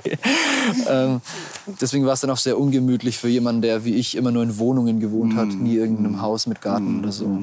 Ähm, also so mal nur zur, zur grundsätzlichen Situation mit dem, mit dem Boilie-Rollen. Und du hast dann für dich eben diesen Weg gefunden, ähm, ökonomisch Köder zu produzieren, indem du es einfach selber machst.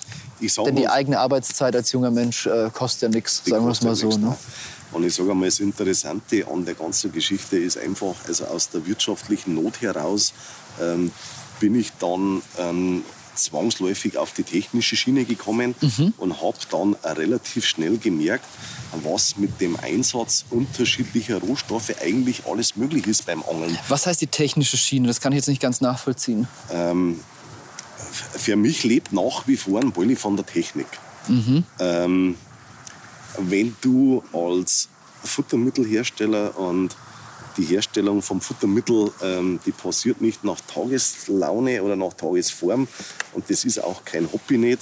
Ähm, man, man, stellt ein Produkt her, ähm, das ins Gewässer kommt Und Dessen, Lebens, dessen Lebewesen auch frisst. Genau so ist Und jeder Rohstoff hat ein, so mag bei dir piept, Ja, das ist der Wind. Das sind die Bissanzeiger, die, die lassen sich nicht so sensibel, äh, unsensibel einstellen. und jeder Rohstoff ähm, bringt ein technisches Verhalten mit. Ist er wasserlöslich? Ähm, wie verhält er sich bei Wärme? Wie verhält er sich in Kombination mit anderen Rohstoffen? Ähm, Bindung und so weiter und so fort. Und das fließt alles mit ein. Und Das heißt, technische Schiene, du hast von Anfang an direkt drauf geguckt, ähm, was machen die einzelnen Rohstoffe. Und das hast ist richtig Knockout. demnach auch immer gleich deinen Köder so gesteuert, dass er zu deiner Angelei passt. Ist das als technische Schiene gemeint? Das ist gemeint, ähm, Okay. mein Blickwinkel dahingehend auch vielleicht ein bisschen ausgeprägter. Ähm, ich bin gelernter Fleischer, habe dann auch ähm, im lebensmitteltechnologischen Bereich ähm, was angehangen. Ähm, für mich einmal das Ganze kein Fremdwort. Ähm, wir sind auch Also Lebensmittelindustrie. Lebensmittelindustrie, genau.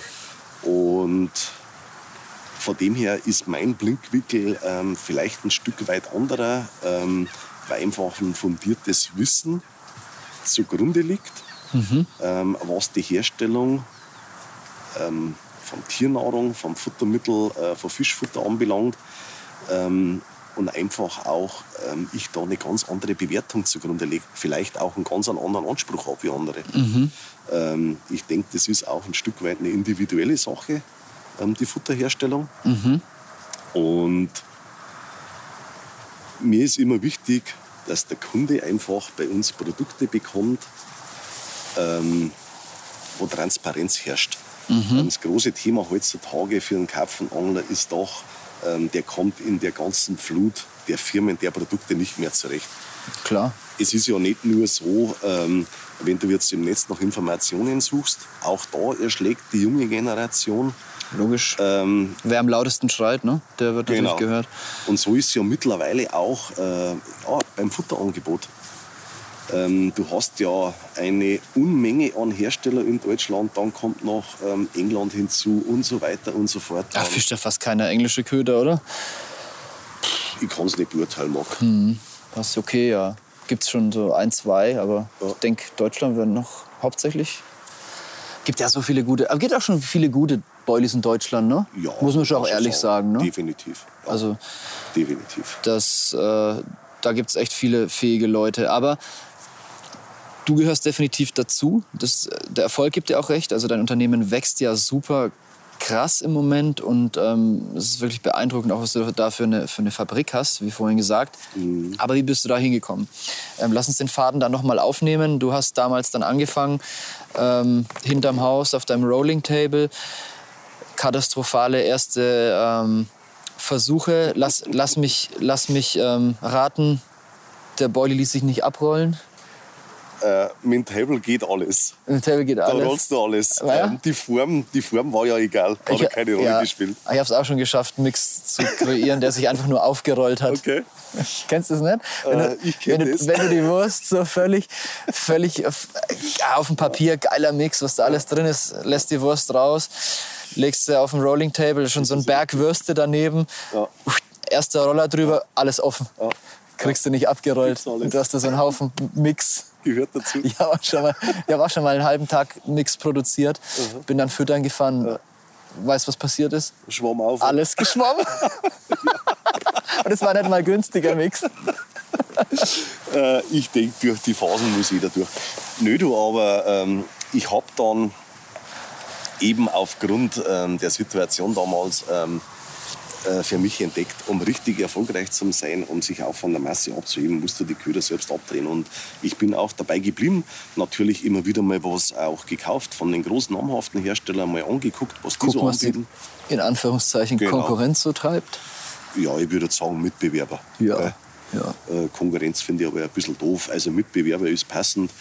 Und mich haben dann immer wieder Freunde angehauen, du kannst uns einmal was mit abdrehen, weil ähm, die wussten natürlich auch, ähm, welche Affinität ich da mitbringe mittlerweile. Über Also zu dem Zeitpunkt warst du ja noch gar, kein, gar keine Firma. Nö. Da hast du nur selber für dich Genau, gerollt. für ah mich ja, selber. okay, ja. Mhm. Und ich denke, da, da ist vielen oder er geht es vielen so ähm, für Freunde ein bisschen mit abgedreht. Und bei uns so Tradition, dass wir Ende November immer noch einen Frankreich-Trip starten.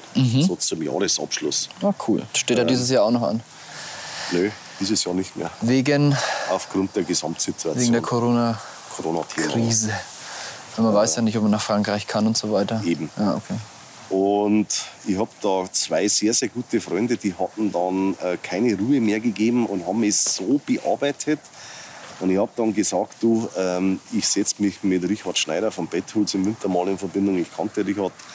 Und ähm, schau mal, was da eine halbwegs vernünftige Anlage kostet, äh, um eben auch dann ähm, ein Stück weit Menge produzieren zu können. Und ja, unterm Strich war dann ähm, die Entscheidung relativ schnell getroffen. Ähm, beim Richard dann äh, eine kleinere Anlage bestellt. Ja, klein ist gut gesagt, ähm, auch ein professionelles Teil. Und so ging es dann los 2014, glaube ich. 2013. 2014 meine ich was. Und Grundgedanke war dann der, ähm, Also vor sechs Jahren. vor sechs Jahren, auch. Also du hast dann von, wann hast du angefangen, Boilies zu rollen? 89, also immer durchgerollt für mich selbst. Immer wieder mal für ganz, ganz 89 bis 2013, 14. Genau. Nur für dich gerollt. nur für mich gerollt. Und wahrscheinlich schon auch für einen kleinen für ganz, ganz gute Freunde. ne? Für zwei, drei ganz, ganz gute Freunde habe ich immer wieder mal was mitgerollt. Ähm, auch dann zum Selbstkostenpreis ähm, war nie irgendwo der Gedanke da, ähm, Kohle mitzumachen. Also immer Teil des Hobbys oder auch Hobby im Hobby schon gewesen, Mm. das Boilie-Rollen? Weil, sag mal, 2014 musste man nicht mehr selber rollen, um einen guten Köder zu bekommen. Oder 2012. Ich würde ich rückblickend würde ich sagen, ändere eine Besessenheit. Okay. Ähm, Obsession. Ja, ich würde nicht mal sagen Hobby im Hobby. Ähm, ich Gar nichts, was dir so sonderlich viel Spaß macht, sondern wo doch, du. doch, macht ja? mega Spaß. Macht. Ach so, okay. ähm, nicht falsch verstehen, ähm, macht mir echt mega Spaß. Ähm, Aber du, könnt, du kannst dann nicht irgendwas anderes dahin hängen, ne? Nö, geht nicht. Kann ich verstehen. Ich habe einmal ein Schlüsselerlebnis gehabt. Ähm, ich war in Österreich angeln, habe relativ gut gefangen und ähm, es waren die Boilies alle. War Frau damals mit dabei. Ich bin dann in der Stadt, in ein größere in ein Angelgeschäft rein, äh, Boilies gekauft und hört sich jetzt vielleicht ein bisschen blöd an. Ähm, es war einfach Ruhe. Ich habe zwei, drei Bisse bekommen die Okay. letzten drei Tage und ähm, ja, ist egal, brauchen wir jetzt nicht breit reden. Und das war für mich ein Schlüsselerlebnis, wo ich gesagt habe, ähm, definitiv nur mit meinen Ködern. Ja. Und ich sage mal, jeder ist von seinen es wird dir also nicht mehr passieren, dass du zu wenig Köder dabei hast. Nö, Einmal und nie wieder. nö. Ähm, jeder ist natürlich von seinem eigenen Produkt überzeugt. Ähm, ist ja auch ganz normal, aber Sollte man auch sein, sonst, unbedingt, sonst wäre es ja nicht an der Zeit, das ähm, auch wirklich auf die Leute loszulassen. unbedingt da. Ja, und so ging es dann schön langsam los. Und ähm, wie vorhin schon erwähnt, ähm, Grundgedanke für Freunde und Bekannte. Und das nahm dann das erste Jahr schon dermaßen Fahrt auf. Ich möchte mich auch da an dieser Stelle nochmal ähm, bei allen Kunden ähm, bei uns der Bettfabrik wirklich herzlichst bedanken für das Vertrauen, ähm, die die Jungs uns schenken. Auch die Mädels mittlerweile. Also wir haben einige Damen auch als Kunden. Ähm, Werden immer mehr, ne? werden immer mehr, ist auch gut so, ist auch schön so. Und also wie gesagt, nochmal einen, einen ganz, ganz herzlichen und fetten Dank an unsere Kunden ähm, für, das, für das Vertrauen, auch die Neukunden. Und wir bemühen uns da immer sehr, wir stellen auch alles selbst her. Und das ist halt auch das Schöne an der ganzen Geschichte, wenn du einfach, ich sag mal, die Steuer selbst in der Hand hast. Gell? Und du kannst machen und tun, ähm, so wie du das gerne magst. Ähm, die Produkte auch ähm, produzieren, wie die Kunden das benötigen oder gerne möchten. Und ja, auch die, wir haben mittlerweile ein Standing. Ähm, wir produzieren viel ähm, Custom Baits, Sekunden, Spezialbestellungen. Okay. Die schicken zum Teil ihre Rezepte ähm, oder auch ihre, ihre speziellen Rohstoffe dann, um die mit einzuarbeiten. Aha. Ähm, ist auch ist eine Schiene, wo mittlerweile viel passiert bei uns. Also man kann bei euch auch abrollen lassen als genau, Kunde. Genau. Macht ihr das auch für, für Firmen, die weiterverkaufen schon? Mittlerweile auch für Großhändler, auch für zwei. Okay. Ähm, muss aber sagen, ähm, das ist bei uns nicht so, dass wir für, ein- für 1,50 einen Boilie produzieren. Ähm, ich mache das nicht. Ja. Ähm, da gibt es andere Unternehmen, die sollen das machen, das ist nicht unser Part. Ähm, bei uns liegt das Augenmerk einfach auf Qualität. Das ist mir auch, liegt mir unheimlich am Herzen. Also du würdest nichts produzieren, was du nicht, äh, sag ich mal, mindestens auch unter eigener Flagge so rausgeben Genau, würdest. richtig. Ja. Ja. Ähm, Also jetzt nur mal da ganz kurz rein. Es gibt tatsächlich viele Hersteller, oder es gibt gar nicht so viele, zwei, vielleicht so zwei ganz große. genau, Die haben so ihre Standardkugeln. genau. Die kosten nicht so viel im Einkauf und da suchst du halt die Farbe und den Flavor aus. Das ist so im Endeffekt So, sie sind günstig. der, es ist der Basismix. Genau. Und da suchst du halt vielleicht so ein bisschen deinen speziellen Flavor und deine Farbe aus, die du kombinieren willst. Kannst dir dann deine Tüten abpacken lassen und dann sagen, hier, hoi ho, ich bin die Baitfirma XY, das ist meine Range. Genau. Und dann kommst du mit zehn Ködern auf den Markt Genau. und alle wundern sich, wo das herkommt, aber Jo. das kommt dann meistens vom gleichen Hersteller. Eine geile Story noch dazu. Ja, Ein paar dicke Fische und läuft. ja. Oder aber, auch nicht. Ja, das heißt jetzt auch nicht, dass die unbedingt per se immer schlecht sind, die Köder. Aber da geht schon mehr. Und sowas ist jetzt nicht unbedingt deine Vision, sondern Nö, Quality only. definitiv. Okay. Und, und die Seele der Beitfabrik ist einfach das Natural Cat Food. Mhm. Ähm, Natürliche Zusatzstoffe. das war schon immer. Mhm. Ähm, den besten Rohstoff liefert die Natur. Ja. Ähm, das ist vielen nicht bewusst. Ähm, wir haben Es gehört ja eigentlich auch nichts anderes ins Wasser, wenn man mal ehrlich ist. Ne? ähm, Phosphor ist ein Riesenthema, Marc. Ähm, die Gewässerbelastung. Also wir verarbeiten in unseren Boilies, ähm, es gehört zum Standard, wir verarbeiten zwei Enzyme. Und ein Enzym ist in den Boilies drinnen, ähm, das wirkt dem Phosphor entgegen, Okay. der Phosphorbelastung. Ähm, das Thema Ökologie spielt bei uns eine große Rolle, hat bei uns Präsenz seit Jahren hinweg. Ist es, dass der Köder keinen Phosphor ins Wasser abgibt? Oder tut es dem Wasser sogar gut? Wie kann man sich das jetzt vorstellen? Ich bin da nicht, nicht so ganz tief drin in diesem Thema. Ähm, das Enzym bewirkt äh, einen Abbau vom Phosphor, aber im, im kompletten Zyklus. Okay. Ähm, also über die im Köder, über das Ausscheiden dann, ich nenne es einfach mal ähm, das Verdaute, Ja. das dann ins Wasser ausgeschieden wird. Ähm, ich denke, das sollte eigentlich für, für alle ein Thema sein oder alle sollten da ein Augenmerk drauf haben. Es wird immer nur gesprochen, den fängigsten Köder zu kreieren. gell?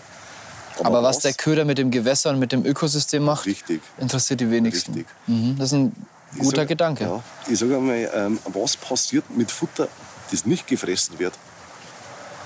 Das vergammelt da unten. Das vergammelt. Mhm. Also ich habe Bilder von, von sehr, sehr bekannten Pellet gesehen, Marc. Wirklich Bilder von einer Unterwasserkamera. Ähm, da lag eine Schicht am Grund mit 30, 40 Zentimeter mit vergammeltem Futter. Bah. Okay.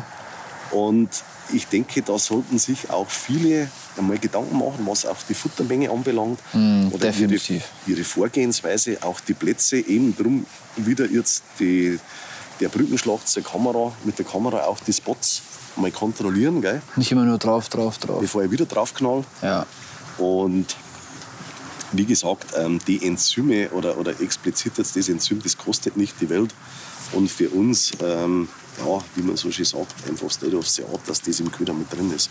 Weil uns das ökologische Thema ähm, einfach wichtig ist. Rein mit Fängigkeit hat dieses Enzym nichts zu tun. Also da geht es wirklich nur um das. Ja, Und würdest du, würdest du ähm, jetzt frage ich mal einfach mal ganz spitz, wenn, wenn andere Baithersteller sich äh, bei dir informieren würden, wollen über dieses Enzym, um, um dem Gewässer was Gutes zu tun?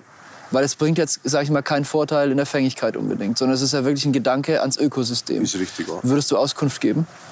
Ähm, ich würde Auskunft geben, also ich würde jetzt nicht unseren Lieferanten nennen, aber da gibt es da gibt's auch mehrere Lieferanten. Weil dir das natürlich auch sehr viel Zeit und Arbeit gekostet hat, das äh, zu beschaffen. Ne? Definitiv. Ich, ich kenne das noch von früher, so seine, seine ja. Quellen auftun. Das ist immer so ein bisschen Arbeit darf man auch noch selber leisten. Äh, ja, es sollte, es sollte nicht so sein. Ähm, ich sage mal, es gibt ja verschiedene Plattformen mittlerweile im Ja. Netz. Ähm, da guckst du drauf, da ziehst du dein Rezept runter, dann holst du die Rohstoffe, mischst es, Teig, Rollen, Boilie ist fertig. Gib ihm so, wie es halt alles im Netz heutzutage gibt. Aber um die Sache abzukürzen, ähm, wenn, wenn andere Baithersteller oder selber Roller das jetzt vielleicht hören und sagen, wow, das ist ein krasser Gedanke, da habe ich jetzt noch gar nicht so drüber nachgedacht. Ich würde auch gern äh, da mehr Verantwortung reinbringen. dürfen sich gerne melden bei mir. Dürfen sich gerne melden. Gerne. Okay, Oh. alles klar. Ich melde mich dann auch mal bei dir. Gerne. ja, ihr gehört ja jetzt auch zu den Bait, ja, Baitbuden? Händlern, oder? Weil herstellen tut es ja nicht selbst. Ja, nach eigenem Rezept halt. Eigenes Rezept, gell? Ne? Beziehungsweise sogar nach verbessertem Rezept, weil Mhm. Du weißt, wenn man ein paar Jahre nicht gerollt hat, es hat sich doch auch einiges noch entwickelt in den letzten zehn Jahren vielleicht. Und ähm, gerade so den ein oder anderen Zusatz oder so ein Additiv oder so, was früher nicht so verarbeitet wurde, was aber durchaus Definitiv auch. bringt, was bringt. Ne? Ähm, also du hast ja, um das auch mal kurz vielleicht dem Zuhörer noch mal zu erklären, der sich damit noch nicht beschäftigt hat. Klar, du hast irgendwo die Basis vom Boilie und dann baust du immer feiner auf, vielleicht so pyramidenmäßig. Und ähm, dann gibt es dann die Additive halt noch oben drauf, sag ich mal, die vielleicht auch für eine gewisse Fängigkeit sorgen. Und da, da hat sich auch viel getan in den letzten, letzten Jahrzehnten oder Jahrzehnt. Das Ganz so alt bin ich jetzt auch ja, nicht. Das Rad steht nicht still und also wir sind jetzt aktuell dabei, ähm, eine Mixtur zu erstellen mit einer, also im Fachjargon nennt man das äh, eine 3D-Struktur, Aha, ja. äh, um, um Additive, um Attraktoren einbinden zu können. Mhm. Ähm, ich muss sagen, ich habe natürlich das ganz große Glück, also ich nenne es wirklich Glück und ich weiß auch das unheimlich zum Schätzen, über die Jahre hinweg mir über unsere Rohstofflieferanten aus dem Fleischbetrieb Ja. äh, ein Netzwerk Aufbau, aufgebaut zu haben, Ja. ähm, wo ich direkten Zugang auch zu den Produktentwicklern habe. Kann ich mir vorstellen, ja. Ähm, und da einfach ähm, drei, vier Firmen mit dabei sind, ähm, die da selbst irgendwo auch ein Geschäftsmodell gewittert haben. Und ähm, wir da schon ein Stück weit Pionierarbeit geleistet haben. Und ähm, die Jungs draußen oder die Leute draußen können sich das vielleicht gar nicht so vorstellen. Also ich sage, was die Produktion von Ködern anbelangt, also da ist noch lang das Ziel nicht erreicht, weil auch die Rohstoffe immer moderner werden. Ja, eben. Das Ähm, meine ich halt damit. Ne? genau. Also ich sag, dadurch, dass wir halt mit jemandem zusammenarbeiten, der seit, auch seit äh, 10, 15 Jahren Mhm. professionell Boilies rollt, ist die Idee, die wir hatten und die schon gut war, noch geiler geworden. Ja. Und davon profitieren wir auch. Also das ist jetzt auch nicht diese typische Nummer, dass ich einen äh, 1,50 Knödel irgendwie einfärben lasse und flavern, Ja. sondern da steckt wirklich ein Boilie auch dahinter. So. Und ich meine, du hast ja das gesehen bei uns, Marc, im Betrieb, ähm, wie es da aussieht, wie das abläuft.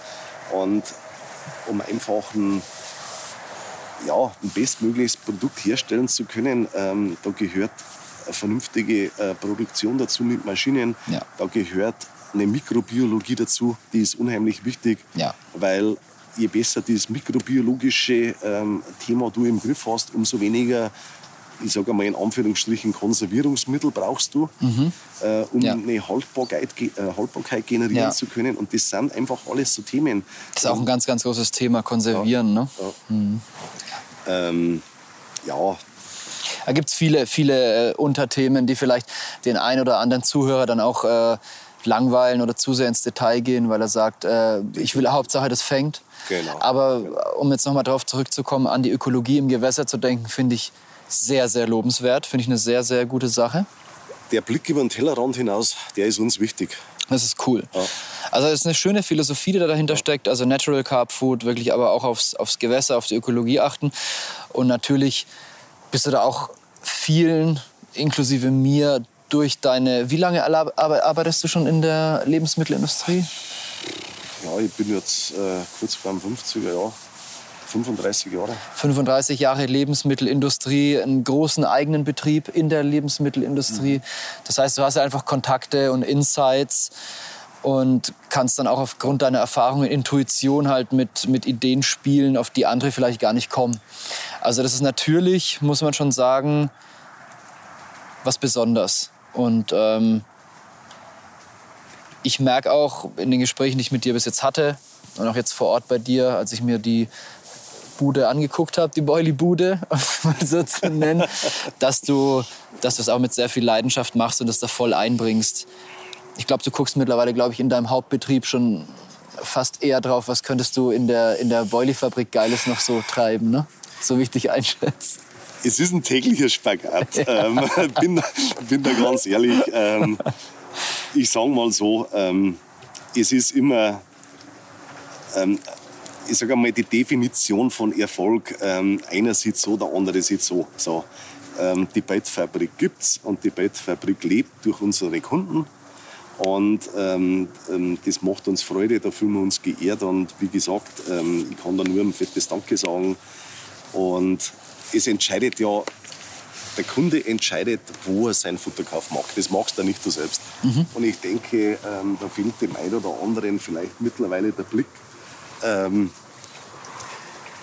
ich weiß aus dem Messen, ähm, selbst ich ein bisschen schade finde, ähm, du hörst ja dann oftmals auch äh, aus den Ständen raus, ähm, kommt her, kauft euer Zeug bei uns, ähm, alle anderen machen nur Blödsinn. Mhm. Ähm, ich denke, das, das ist auch nicht der richtige Weg und sollte auch nicht so sein. Das ist auch Quatsch. Es gibt wirklich ja. viele gute, es gibt, es gibt so unglaublich viele Bait-Produzenten mittlerweile in Deutschland, also auch allein bei mir in der Region, da um Nürnberg herum. Und viele, die ich kennenlerne, beschäftigen sich wirklich auch leidenschaftlich damit und mm. machen auch ein gutes Produkt. Mm. Also dazu behaupten, ich bin der Einzige, der einen guten Boilie rollt, das ist vermessen. Das ist Blödsinn. Ja. Ähm, wer sowas behauptet, der, keine Ahnung, der sagt viel über sich selbst aus, finde ich. Das ist, denke ich auch. Kann man so nicht stehen lassen. Nee, nee. Ähm, aber letztendlich muss der Kunde entscheiden, auf was er Bock hat. Genau. Und bei dir ist der Kunde immer groß geschrieben, kann bei dir auch abrollen lassen nach eigenen Vorstellungen. Genau. Erschließt genau. du auch mit Kunden eigene Mixe für Sie, spezifisch für Ihre Situation? Ist sowas auch. Ja, ist auch möglich. Auch. Also man kann dich auch anrufen oder kontaktieren. Definitiv, Definitiv auch. Und dann äh, sagen, ich habe dieses und jenes Gewässer, folgendes und das. Ähm, ich bräuchte einen passenden Köder. Und dann sagst du vielleicht, ja, da haben wir schon was, was mhm. sehr gut auf deine Situation mhm. passt. Oder mhm. wir könnten da was bauen. Wir haben jetzt gestern wieder einen Fall gehabt, ähm, der hat gestern früh ein Mail geschrieben, ähm, der möchte im Boilie diese und diese technische Eigenschaften und es sollte unbedingt Mohnkuchen mit rein. Was soll rein? Mohnkuchen. Mohnkuchen? Möchte er rein. In? In den Boilie. Und musst du den ersten Kuchen backen? Und dann äh, den... Er schickt uns den Rohstoff zu. Ach so. Ähm, ich bin selber gespannt. Ähm, er sagt, ähm, der kommt aus einer Mühle raus. Aha. Ähm, Mohnkuchen. Ähm, ich kenne da ein Produkt zum Essen. Mhm. Ähm, ich bin jetzt ganz gespannt. Ähm, also ist für dich auch ein Lernprozess, weil vielleicht der ein oder andere Kunde mit seiner Spezialanfrage Definitiv. was reinbringt, ähm, womit du später dann vielleicht auch weiterarbeiten könntest. Ja, man muss schon gucken, ähm, ob das Ganze ja Sinn macht. Mag. Ja. Also die Kunden, die haben oft Vorstellungen, also von 60, 70 Prozent Tigernussmehl in Boili mm. äh, bis zum, keine Ahnung, schlag mich tot. Äh, gibt es ja da sämtliche Vorstellungen. Also man einmal, ähm, es muss für einen, für einen, Fisch vernünftig sein. Mhm. Ähm, und vor allem, das Ding muss auch produzieren können. Es muss auch verdaulich sein ja. und, und, bekömmlich ja. und so weiter. Also da, da, da grätschst du dann schon rein und sagst, äh, Moment mal. Äh, Wir haben natürlich auch gewisse, ähm, gewisse Erfahrungswerte. Ähm, nicht nur dahingehend, ähm, dass der Mix oder die Mixtur auch rollbar ist.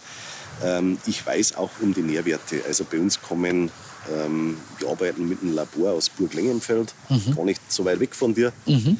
da kommen unsere Produkte zur Analyse hin und da gibt es auch Zertifikate, weil die ganzen Mixrechner und alles, was da grassiert, also ich habe mir da vor Jahren einmal selbst eine Excel-Tabelle erstellt, ähm, das weist eigentlich dann doch immer relativ hohe Abweichungen auf, weil der natürliche Rohstoff, ähm, das ist ja kein standardisiertes Produkt. Ähm, ich sage mal, das ganze Korn und so weiter, das da alles vermahlen wird oder auch Fischmehle, ähm, es variiert da immer ein Stück Ja. weit. Und ich sage mal, ähm, du hast eine, eine, einen gewissen Bereich an Differenz, wo zulässig ist. Aber unterm Strich muss das eigentlich schon passen. Das heißt, ähm, die Angaben, die du jetzt auf die Tüte machst, Genau. du schickst deine Body selber da ein, um die analysieren zu lassen. Also was ist Genau. Rohprotein, Rohasche, Genau. Fett, Pipapo, was ist Du da drin, Eiweiß. Und um das halt dann auch äh, pflichtangabenmäßig sauber aufzuschlüsseln, schickst du das ins Labor. Genau. Ja. Und ähm, wir haben ja da ähm, eine duale Überwachung, einmal ähm, in Eigenverantwortung, Mhm. weil es einfach für uns wichtig ist, ähm, zur Verfeinerung der Rezepturen und so weiter. Und auf der zweiten Schiene ähm, haben wir einfach dann ähm, die Überwachung des Landes. Ähm, Futtermittelbehörde in Bayern sitzt ja in München übergeordnet und dann haben wir das zuständige Veterinäramt. Also das sind in der Regel alle vier Wochen bei uns im Laden und Ja? Proben. Ah. So läuft es in der Praxis ab, auch für den Kunden vielleicht ganz interessant. Okay. Ähm, da werden, ähm, in der Regel sind es zwei Kilo, die wir, wo genommen werden. Und die schauen dann, ob das auch stimmt, was ihr da drauf schreibt. Genauso ist es auch. Also wir besitzen ja da sämtliche Zulassungen, auch für die Verarbeitung ähm, von Zusatzstoffen, von Vitaminen und so weiter. Und das ist eben auch, ja, ich sage einmal, der Unterschied ähm, vielleicht ähm, von einem Hobbyroller ähm, zu einem gewerblichen Roller. Und ähm, für uns aber ein Stück mehr Aufwand, ähm, das Ganze mit Chargenrückstellungen, Rohstoffrückstellungen und so weiter Ja. aber auch für den Kunden ein Stück weit Garantie, das Ganze. Qualitätssicherung. Qualitätssicherung, Ja. definitiv.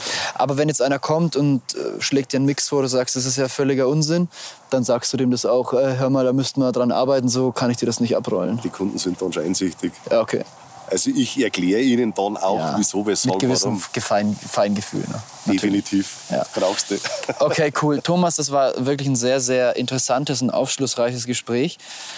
Ich denke, ähm, von allem was dabei, Abenteuer vom Wasser, aber auch ein paar interessante Insights, nicht nur in deine Firma, sondern allgemein auch ins, ins Thema Boilies rollen ein Stück weit.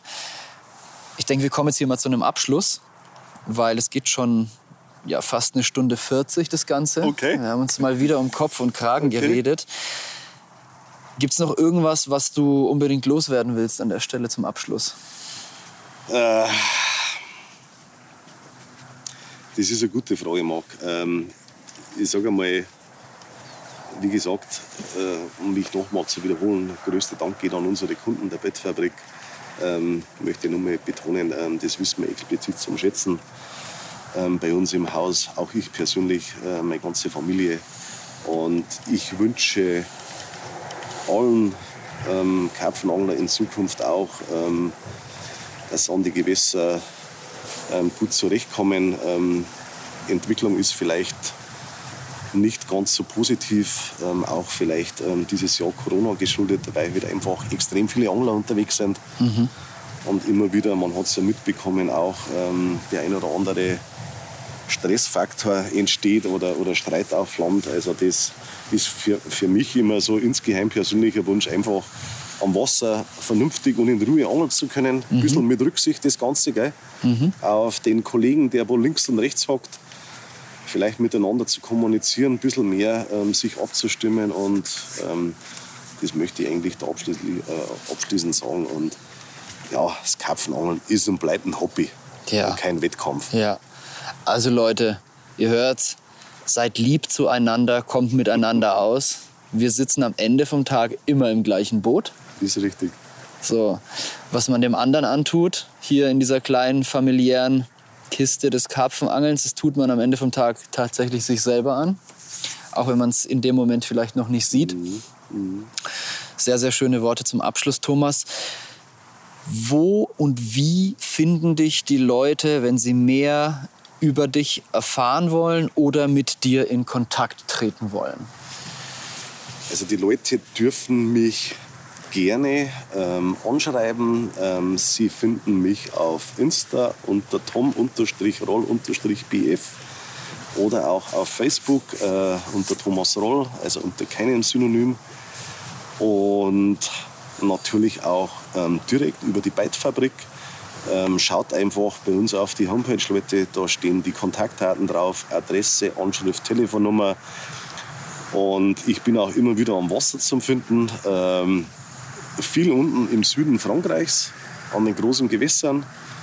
Österreich an den großen Gewässern. Und Aber da wird es wahrscheinlich nicht ganz so effizient sein, dich zu suchen, wenn man dich kontaktieren will, oder?